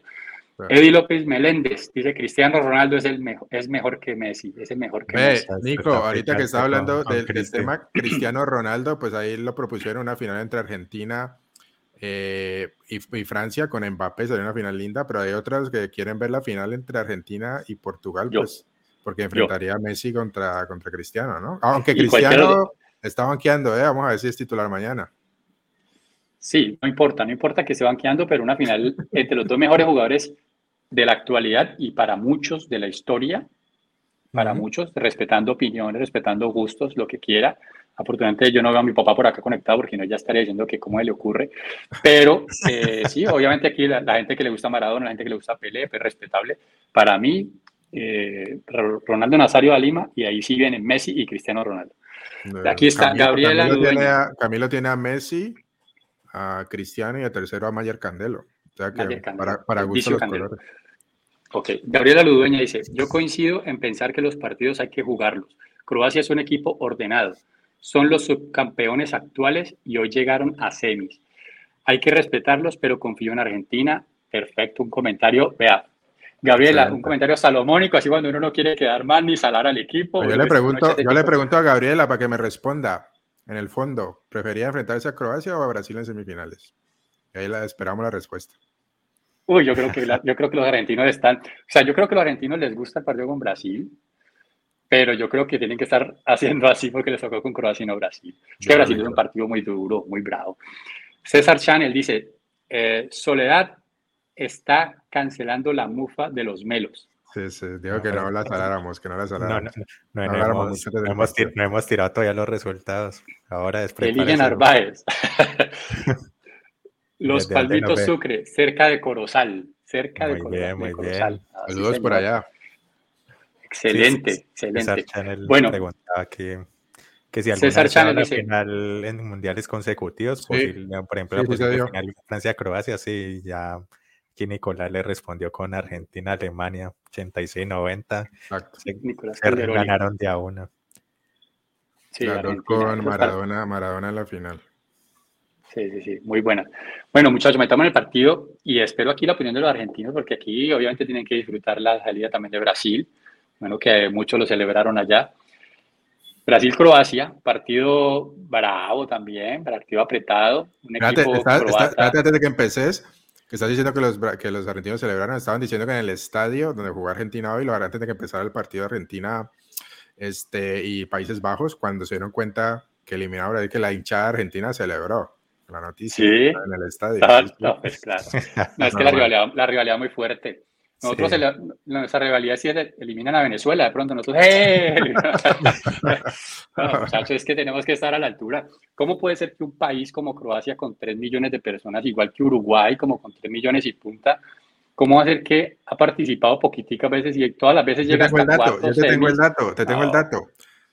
Croacia se independizó de Yugoslavia en el 92, ha jugado seis mundiales y ha llegado en tres a semifinales. No, O sea, imagínate, de los eso, mundiales nosotros que ha llevamos jugado toda una vida semifinales.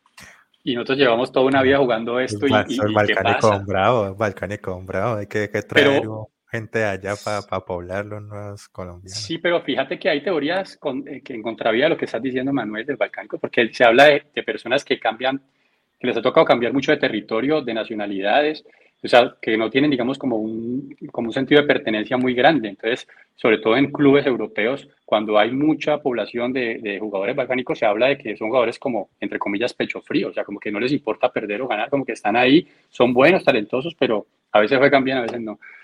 No, pues en la teoría ahí se cae porque ellos, o sea, todos de esa área, los balcánicos, si eso fuera algo de ellos, Serbia pues, puede llegar más lejos usualmente en los mundiales. Han sido mundiales en que ha participado como este, en que ha, ha dejado mucho que desear. A mí me sorprendió, esperaba que el equipo eh, serbio llegara un poquito más lejos porque ellos son los que mandaron a Portugal al repechaje, no nos olvidemos eso. Mm. Y yo sí, esperaba sí. más de esa selección en este mundial y, y- y no pudo. Así que debe ser algo, no sé, específico de los croatas que son muy competitivos. Ojo, no solo en fútbol, también en otros, en otros deportes, como, como el waterpolo también. Bueno, le sorprendió Manuel para entrar en materia. Brasil-Croacia. Sorprendió Croacia el planteamiento que tuvo con Brasil. Algunos hablan de tú a tú. ¿Fue tan así tú a tú como que le quiso jugar de tú a tú? ¿O cómo lo viste vos? No, para mí no. eh, Croacia hemos visto en este mundial que es un equipo más, más reactivo que, que proactivo. No, no, no te sale a proponer, sino como que espera y mirar si de pronto te puede atacar. Pero el CAI siempre está esperando es a que, que vos dejes el espacio y, y te pueda contragolpear. Pero pues lo bueno que tienen ellos es que, que dominan el balón, no es que le entregan el balón al rival y, y venga ataque, sino que ellos lo tienen y de pronto no, no son incisivos, pero Tiene un medio campo fuerte. O sea, Sí, no, y no se bueno. dejan, no, no se dejan atacar tan fácil, pero, pero no proponen tanto. Entonces, eh, no, pues no me pareció tan parejo que Brasil atacó un poco más. eh, como dijo el Bati, de pronto regaló mucho el, el primer tiempo y, y Tite me parece que equivocó un poco en los cambios. Sí. Y ahí, Yo- ahí fue la clave. Y la, y la, y- y yo- una estadística ahí que les tiro de, de ese partido. Eh, Croacia solo hizo un tiro al arco, que fue el gol. Brasil 11. Y la figura fue el arquero croata. Sí, Lo que pasa es que la gente, la gente habla, digamos, muy, muy, muy fácil de, con el resultado puesto. Sí. Tuve que salir inmediatamente, se acabó el partido, tuve que, y- y en mi trabajo tuve que ir a hacer una, una compañía de envíos, estaba ahí, y la gente, vea, le jugaron de tú a tú y lo sacaron, que no sé qué, decían así. De tú a tú, Y no, entonces no. yo como que, bueno, se me da tan así, a mí no me pareció que fuera así, un partido que fue dominado por Brasil, gran parte del mismo, y que, y que de hecho llegó el gol, como Manuel lo dice, en una jugada, no es una jugada cualquiera, no es un tiro desde por allá lejos, es una jugada hilvanada, donde Neymar logra eludir al portero y meter un gol de gran factura. Golazo. Ahora, cuando Manuel dice que Argentina tiene que imitar eso, yo te digo, uy, bueno, o sea, no me digas que tengo que imitar ese tipo de jugadas porque para poder ganar, Ah, porque son jugadas tiene- difíciles de Tiene hacer. los intérpretes. Sí, sí, sí. Bueno, sí, le, estu- le estuviéramos pidiendo eso, digamos, a una selección diferente, pues está bien, pero tienen a un Messi, tienen allí a un Lautaro que sabe tocar también su pelota. Bueno, vamos a ver. Sí. Medio campo que estabas hablando, eh, ¿tenés la alineación que empleó hoy el equipo croata, Bati? Yo, yo la tengo, sí, dame un segundo. Mientras tanto, mira quién nos está saludando. El, ahí nos está sonando, De Brasil. sí, reseña, ¿sí? ¿Entiendo? Reseña Managuara de Managuara. Buenas noches, hermanos. Saludos desde Manaus, Brasil, desde la selva, por allá cerca del Amazonas, o en el Amazonas, de hecho. Ah, mi hermano, suscríbete al canal. Claro, muy triste, sabemos que está triste, pues todo Sudamérica, a excepción de Argentina, está triste, porque todos queríamos ver un clásico Argentina-Brasil en semifinales, era el partido por el cual habíamos pagado la boleta, ya lo teníamos, eh, mejor dicho, por eso fue que sacamos la suscripción de DirecTV para ver el partido, mejor dicho, ahí teníamos todo, todo, todo listo para verlo y no, se salió nos cayó Brasil. la estantería ahí. Pero tenés que, ve, pero reseña, o sea, en tu opinión, escribinos ahí tu opinión. ¿Cómo te van a meter un gol en el segundo tiempo extra de contragolpe? ¿Cómo te van a No, coger mal parado no, no. en un mundial de fútbol en unos cuartos de final? O sea, explícame eso. Yo no te puedo Siete- creer. Eso no le pasa a un siete equipo ni amateur. jugadores. Siete No te puedo jugadores en creer el, eso. en el campo de Croacia. Al minuto ciento que 16 era. Estás en el No, segundo tiempo suplementario. Hay que- Está hay que ganando colgarse los 1-0. padres. Haces la de Marruecos a la 3, al cubo, dos líneas de cuatro, esperarlo y los contragolpeas. ¿Por qué vas a atacar a buscar un segundo gol o estar tan mal, exponerte a estar tan mal parado cuando estás a cuatro minutos, cinco minutos de clasificar a semifinales de un mundial? ¿Por qué te vas a exponer así? No tiene ningún Ah, sentido. La de Pero siempre. es lo que- Los cuatro, doble Ah. línea de cuatro y dásela a Sí, Neymar y que vaya por allá arriba a buscar faltas. a una esquina. A a una esquina. Y a Neymar que Es la que Brasil teniendo clara. jugadores de buen pie. No, no, no. Te tengo la formación de Croacia que me pedías. ¿Cómo fue? Bueno, el arquero Livakovic, que fue la figura, no solamente eh, en los penales, pero también durante Arquerazo, arquerazo. el, durante el transcurso del partido. Todavía juega en Croacia. Yo creo que ya con este partido, así pase lo que pase en semifinales, se vendió este, este Sí, chico ya. para un, para un equipo. Pero ya tiene grande, 27, seguramente. ¿no? Aunque para un Sí, arquero pero no es tan está bien. Puede jugar varios años en el alto nivel. La, hizo línea de cuatro, eh, atrás eh, Dalic, eh, eh, Juranovic, lateral derecho, lateral izquierdo Sosa, tiene apellido como latino, y los centrales Lovren, que fue uno que jugó en el Liverpool un tiempo, y Bardiol, que es un jugador, yo creo que ha sido el de los mejores centrales del, del torneo. Central para- de- del- de- de Leipzig. De Leipzig, sí, juega, Leipzig. juega Muy muy bien. Mediocampo, muy curtido, Modric, Brozovic y Kovacic. Acá el mediocampo te puede pelear en a cualquier partido, que estuvo un poco flojo eh, Kovacic y Brozovic en el partido contra Japón, me pareció, pero este lo hicieron mucho mejor. Y arriba, uh, Pasalic por la, por la derecha, por la izquierda, Perisic y, y delantero centro, Kramaric. Kramaric. Sí, ese mediocampo es un mediocampo de lujo. Sí, o sea, yo sí, sé que es un Modric está ya un poco veterano, pero sí que con su calidad intacta, un jugador que vos sabes que se la das y que el tipo va a hacer algo, te va a dejar descansar por lo menos unos segundos. Modric Él- tiene él algo se inventa. 37 años, muchachos. 30 y, se- 37. y corre, se pegó un pique. yo no sé cómo hace.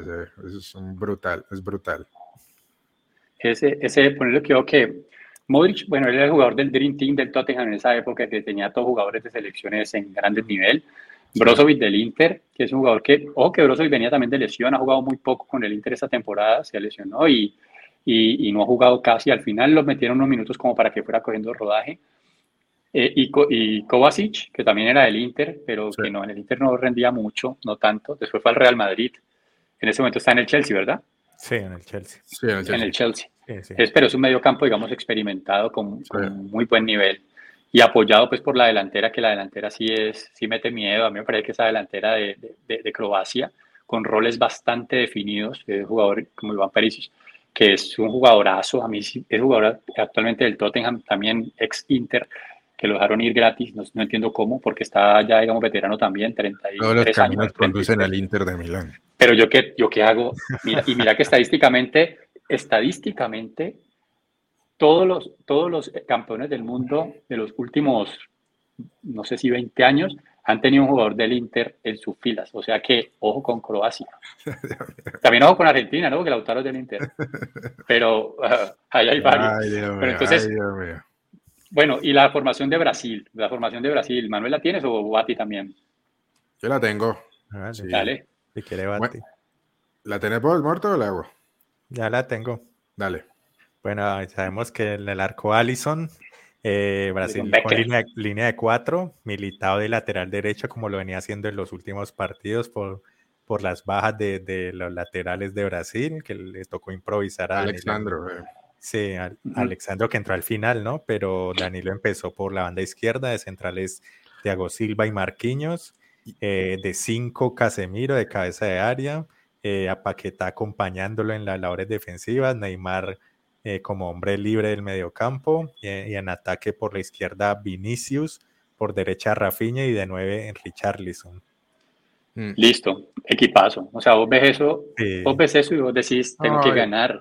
El fútbol, el fútbol no es, ya todos lo sabemos que el fútbol no es de merecimientos, pero la verdad Brasil no, no, para mí no mereció perder hoy, tenía que haber pasado. Se dejó, se dejó empatar el partido tontamente y Mm, perdieron que mucho tiempo. O sea, ese es el problema. O sea, eso es lo lindo y, y lo malo del fútbol, que son, eh, porque si siempre ganan los favoritos, pues uno, Sí, pues, claro, ¿para qué lo ve, no? O sea, eh, pero hoy sí mereció pasar Brasil, me pareció a mí, pero hay que meterla y hay que cuidar el resultado cuando estás arriba y hay que patear, patear bien los penales también. Ajá, aquí está reseña que nos dice eh, su opinión. Dice, Tite se equivocó de cambio Sí. de equipo. Sacó a Vinicius Junior y Richarlison como los mejores de Brasil en esta De copa. acuerdo. Nos quedamos sin apoyo adelante. La De prensa acuerdo. brasileña le echó la culpa a Tite. Así Sí, se le dice allá, si me corrían, si no.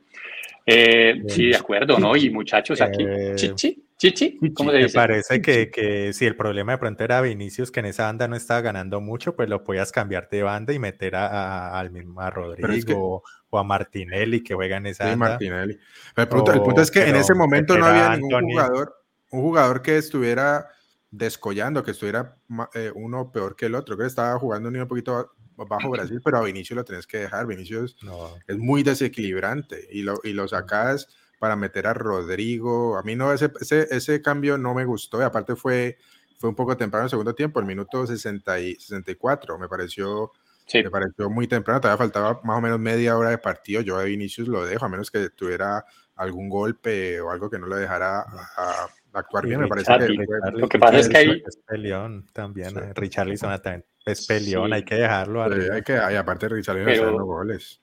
Ahí es donde, ahí es donde entra la disyuntiva del técnico, donde tiene que decidir si llega a quedar eliminado y no hace los cambios, dice te quedaste por fuera con la nevera llena, te moriste No, de hambre con la nevera llena, porque tenés jugadores de nivel también en el banco.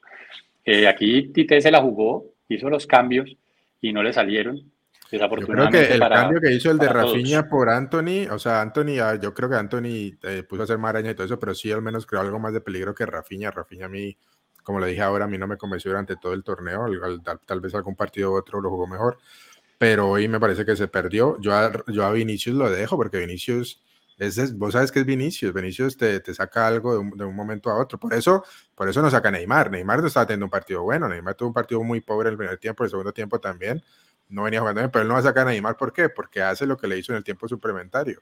Te saca una jugada de la galera y te puede definir un partido. Y yo creo que Vinicius es un jugador que hace eso y me parece que fue un error. Y si Richarlison está mojando, es tu goleador, tenerle un poquito más de tiempo, no sé. Pero bueno, Sí, sí. sí, sobre todo, sobre, sobre todo que, que- Gabriel Jesús, que era el otro nueve, pues digamos, de, de nivel europeo, se había ido ya por lesión. A- aguanta un poquito más a, a Richarlison. Sí. Pero bueno, yo te digo, aquí, aquí está Alejandro Barón con ganas de pelear. Aquí ya lo veo con ganas de incendiar el chat. Dice, increíble, un arquero como Alison Becker queda por fuera. Y el bocón y sobrevalorado del Dibu Martínez. Ay, Dios. Quiero que se coman a ese argentino de pacotilla. Comentario ya picante. Está- Sí, ya picante. está Aquí, aquí, por aquí vi otro comentario de Brasil. Aquí Yolanda Henao, doña Yolanda, buenas noches, gracias por estar ahí como siempre. ¿Cuál fue la maldición del gato? Bueno, la maldición del gato Ah, fue que sí. la conferencia previa al partido eh, estaba, estaba Vinicius hablando y no sé quién fue que llegó ahí, un, un asistente técnico, no sé cuerpo, quién llegó sí, alguien del cuerpo técnico. alguien del cuerpo técnico y había un gatico ahí encima de la, de la mesa y, y de una forma poco delicada, tampoco un poco burda, agarró al gato por, el, por la parte trasera y lo tiró, lo tiró de la mesa.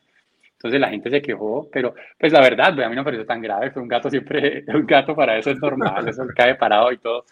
Pero, pero, pues la gente no le gustó que haya cogido el gatico y le cayó la maldición del gato. Y chao, chao el Sí, mundial. sí. Eh, Por aquí vi más comentarios, Manuel. Eh, aquí dice, reseña otra vez, reseña Manahuara. Dice, por la presión creo que tendremos un entrenador extranjero para la próxima Copa. Uy, si Brasil me habla de, de técnicos extranjeros, estamos El, el Pep, en la olla.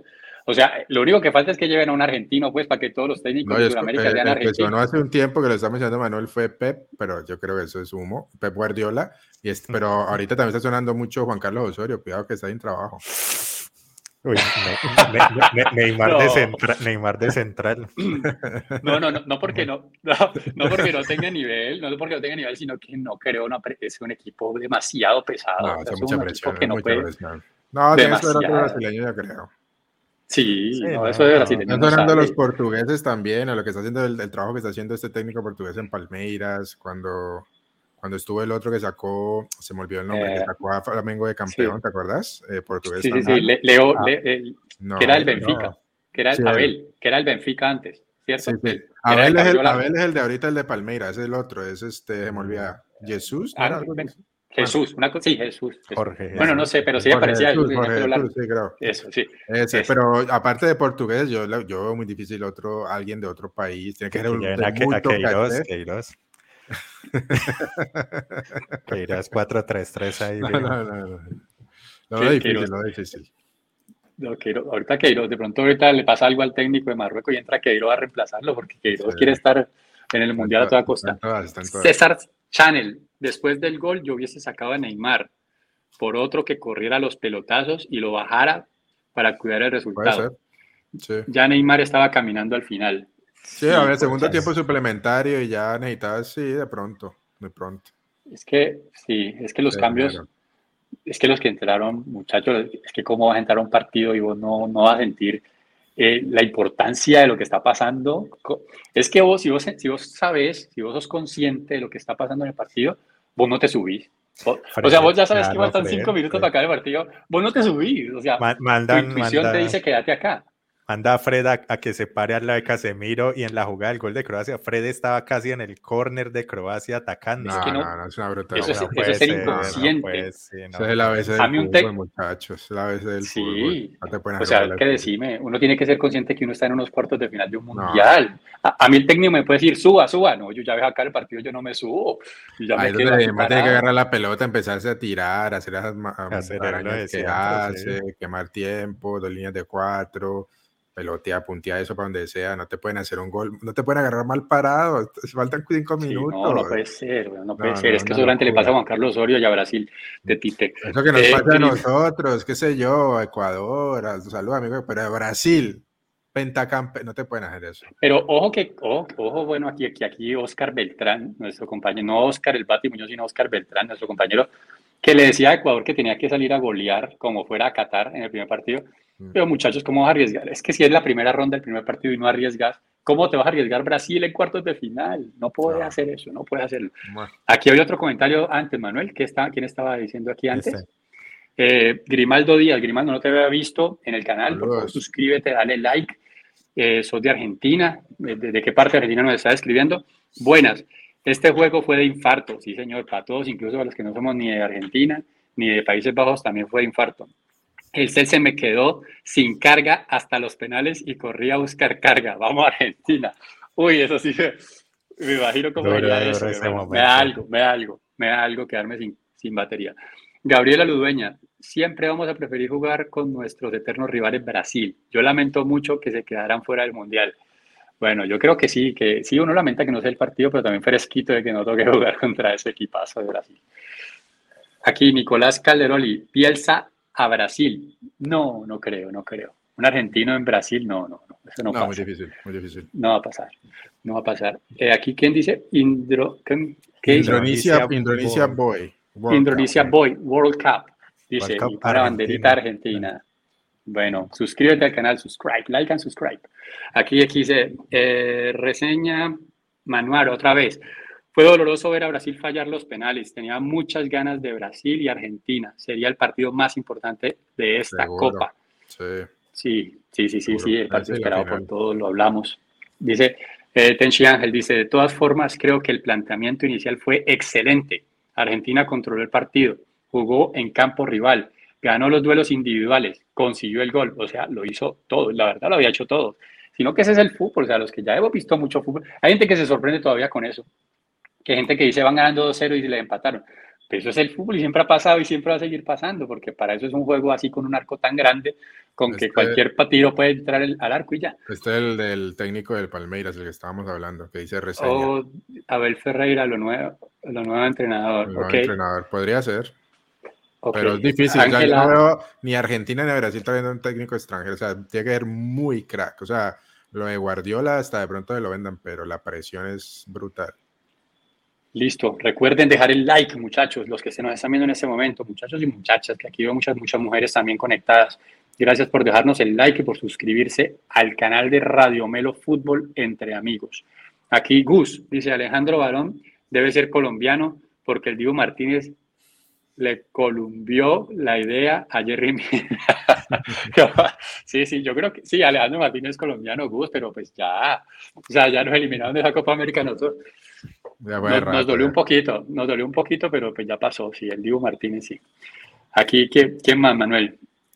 Alejan- Alejandro Barón. Ya, no, ya se, nos, se nos fue la espina porque ya no, no, Sí, no ya nos no, comió no. a nosotros, sino que también a los neerlandeses, así que no, no somos los únicos, está bien. Sí. Allá en estar criticando a, a, a Van Mina y a, Bambina. sí, sí. Y, al otro Sánchez. Bueno, aquí, señores, mañana se nos vienen partidazos otra vez. Mañana partidos importantes, 10 de la mañana hora colombiana. Tengo entendido que es mediodía hora de Argentina, 12 del día. Marruecos, Portugal, partido, todos los partidos de ahí, ¿no? Marruecos, España, que quedan ahí al ladito, y simplemente la, cerquitica. Eh, y aquí eh, Portugal, Marruecos, que también hay al Pepo cerquitica, súper cerca. Todo en la misma región. ¿Cómo ven ese partido? ¿Quién ven favorito para, para, para avanzar a la semifinal? Muerto, muerto. Eh, para mí Portugal, Portugal aparte pues, de que el 6-1 pues no, no, no diga pues que, que ya son pues el mejor equipo, pero están jugando bien. Eh, Bruno Fernández está en un buen momento, Bernardo Silva es un buen momento. Metieron a este muchacho Gonzalo Ramos a, a suplir nada más y nada menos que a Cristiano y respondió con el primer y único triplete del, del, Mundial hasta el momento. Entonces hay que ver si le, si le siguen dando la oportunidad de si viene con, con ánimo, con, con, viento en la camiseta, como dicen. Entonces veo a Portugal peligroso, está firme atrás, la, la experiencia de Pepe está ayudando ahí. Entonces, para mí Portugal es favorito. Marruecos juega bien, pero yo creo que ya, ya hasta aquí va a llegar. Ok, eh, Bati, si tenés de pronto formación posible para mañana de, de, Marruecos, pero por mientras tanto nos vas dando tu opinión acerca de, este, de este partido. Eh, no, yo estoy muy de acuerdo con lo que dijo Manuel. Yo creo que el, el favorito tiene que ser Portugal. Con eso no quiere decir de que Portugal lo va a pasar por encima. Yo creo que va a ser un partido peleado. Espero que Marruecos salga a proponer un poquito más este partido. Yo creo que contra la España de Luis Enrique, la formación que hicieron, el planteamiento tenía sentido, porque todo el mundo sabe lo que juega España, ya le encontraron la vuelta a ese tipo de, de propuesta. Yo creo que Portugal se presta para también ser un poquito atacado. Yo, yo, creo que yo creo que va a ser, yo creo que la propuesta va a ser, de pronto van a esperar, pero yo creo que no se van a meter tan atrás. Yo creo que va a ser un partido muy abierto, van a sacar los, los laterales Hakimi más Rawi, que eh, de lateral derecho y izquierdo, que son muy, muy buenos. Eh, los centrales podrían ser Yamik y Saiz, los dos eh, eh, que jugaron también contra España. Bono, por supuesto, el arquero, que fue la figura contra España, sobre todo en los, o principalmente en los penales. En línea de tres, Guanaji, que hecho un partidazo. Amala y Amrabat, que el partido contra España fue brutal. Muy, muy bien. Muy top. Muy, bien. Por de la Fiorentina, ¿no? Sí, se metió en el medio y no dejó hacer nada el centrocampo eh, español. Y arriba, Sijek por la derecha, muy buen jugador. Izquierda, Boafal y arriba Nesiri. Podría ser, podría ser el, 4-3-3, que puede ser un 4-4-2 también, eh, cuando se replieguen. Ese podría ser la, la formación titular de Regragui, el técnico marroquí. Ok. Manuel, ¿vos crees que mañana vuelve Portugal con Cristiano Ronaldo una titular o equipo que gana ya no lo van a tocar y, y, van a mantener lo que jugaron el pasado? Yo, yo soy partidario de que el equipo que gana no se toca. Para mí deberían seguir los mismos. Sí, pues obviamente si hay lesiones o algo, pues hay que moverlo, pero, pero si los mismos 11 están en disposición, hay que, que empezar así. Eso. Empezaron ganando un partido bravo con Suiza, entonces hay que, hay que apoyarlos. Gonzalo Ramos, ¿sí o no? Fue el que jugó por Cristiano Ronaldo. Sí, del Benfica.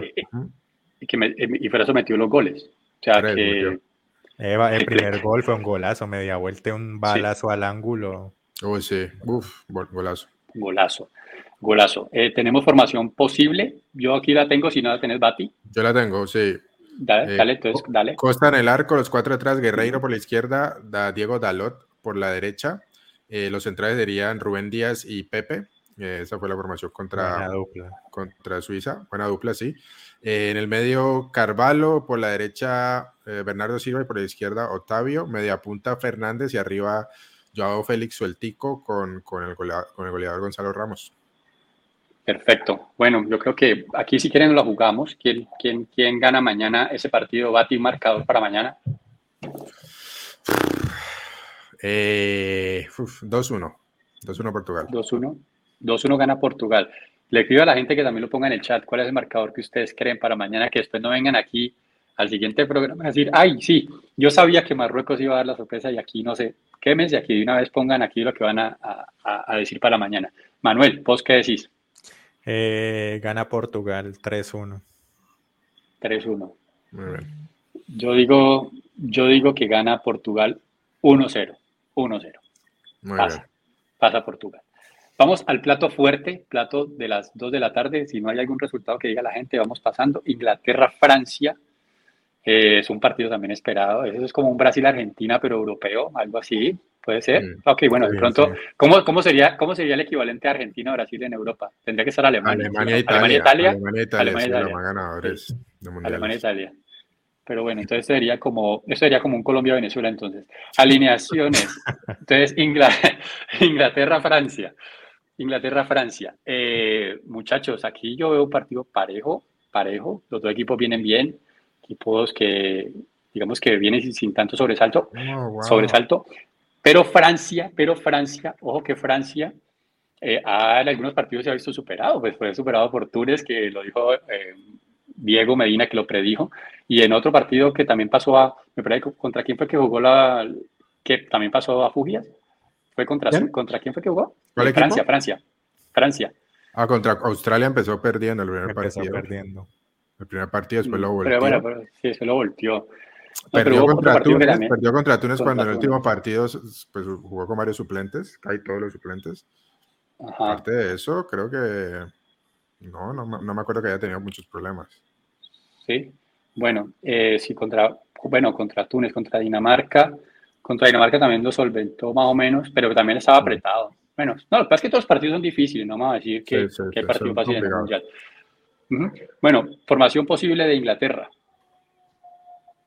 ¿Quién la tiene? A ver. A Pickford en el arco. Sí. Pero si me, si me ayudas allí, por favor. Que Pickford, eh, Walker. Walker. derecha, izquierda, Shaw, eh, centrales, Stones y Maguire. Increíble. Eh, línea de tres, Bellingham, que ha sido una de las figuras de Inglaterra, Inglaterra, Rice y bueno, Jordan Henderson, que entró de titular en el último partido, pero no había sido eh, titular siempre. Y arriba jugaron Foden por la izquierda, derecha Saka y el centro delantero Harry Hurricane. El, el huracán, el huracán del Tottenham Hotspur jugador de gran clase, ¿no? jugador que se le ha visto. Y por fin, mojó en el último partido, que no había hecho goles todavía. Sí, pero es como, es como Giroud en, la, en el Mundial pasado, que, que, no metían goles, pero que eran figuras en todos los partidos, hacían cosas buenas. Pues, juega, para, el equipo, juega para el equipo. Se, tira hacia atrás, se pivotea, arma, es muy, bueno, muy buen jugador, un buen delantero. Jugador muy completo, un jugador muy completo. Y Francia, eh, Francia, como lo veníamos diciendo, equipo que sale prácticamente de memoria. Tenemos formación posible ahí, tengo entendido que un 4-5-1, ¿no? Con Giroud arriba. Sí, sí, exacto. ¿La tenés eh, o no la tenés? Sí, la tengo. Hernández en la izquierda, Condé por la derecha, el arquero Lloris, por supuesto, Upamecano y Barán los centrales, Rabiot y Chouameni, los volantes eh, de primera línea. Segunda línea, pues volantes que pues son volantes de regreso, pero atacando son como delanteros. Por la derecha Dembélé, por la izquierda Mbappé, media punta, media punta Griezmann y arriba eh, Giroud, que viene haciendo goles por fin en este mundial. O sea, o sea esos, esos, cuatro, Mbappé, Griezmann, Dembélé y Giroud, eh, yo, lo, yo lo quiero ver a Maguire mañana, a ver cómo se la lía con esos cuatro. Pues dicen que con la selección, en la selección se transforma, ¿no? Que es otro jugador, que en el Manchester. Mano, a ser más mano a mano, ¿eh? Como, Jerry, como Jerry Mina. sí, puede ser, ¿no? Un Jerry Mina que en el, en el, Everton prácticamente todos los partidos le meten goles al equipo y no, funciona tan bien. Y que en las elecciones incluso hasta goleador. Incluso tiene más goles que Lewandowski en un Copas del Mundo.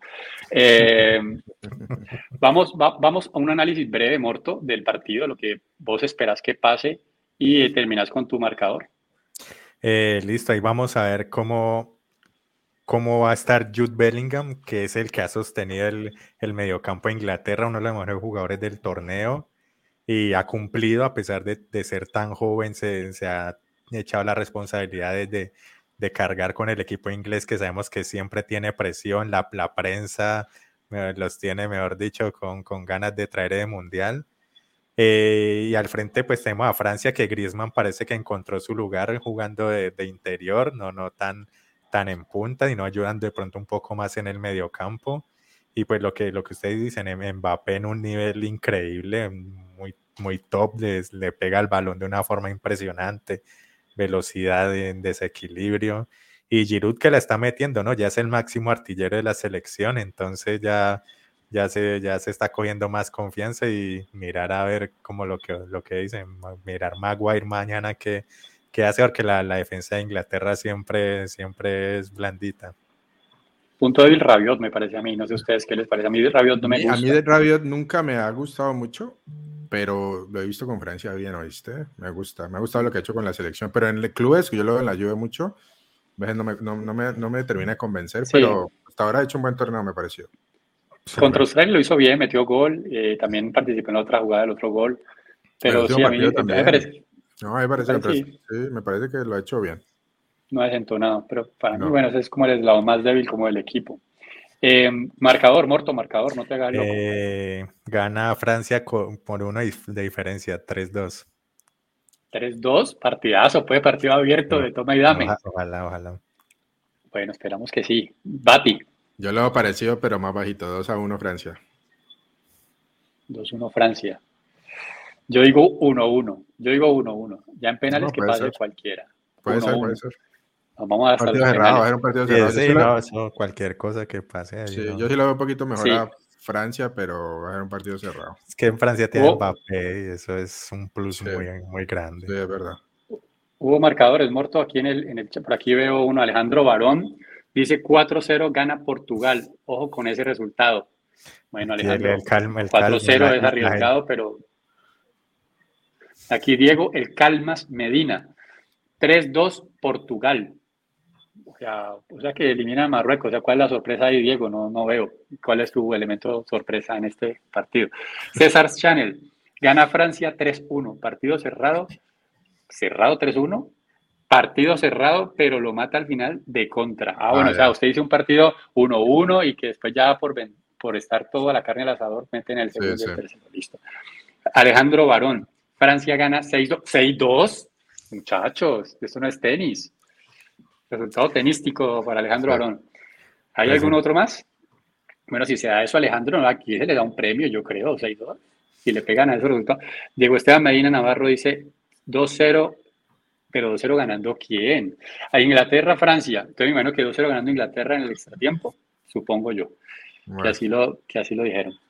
Eh, bueno, aquí quien dice gana Inglaterra por la mínima. 1-0, dice Gabriela Ludueña.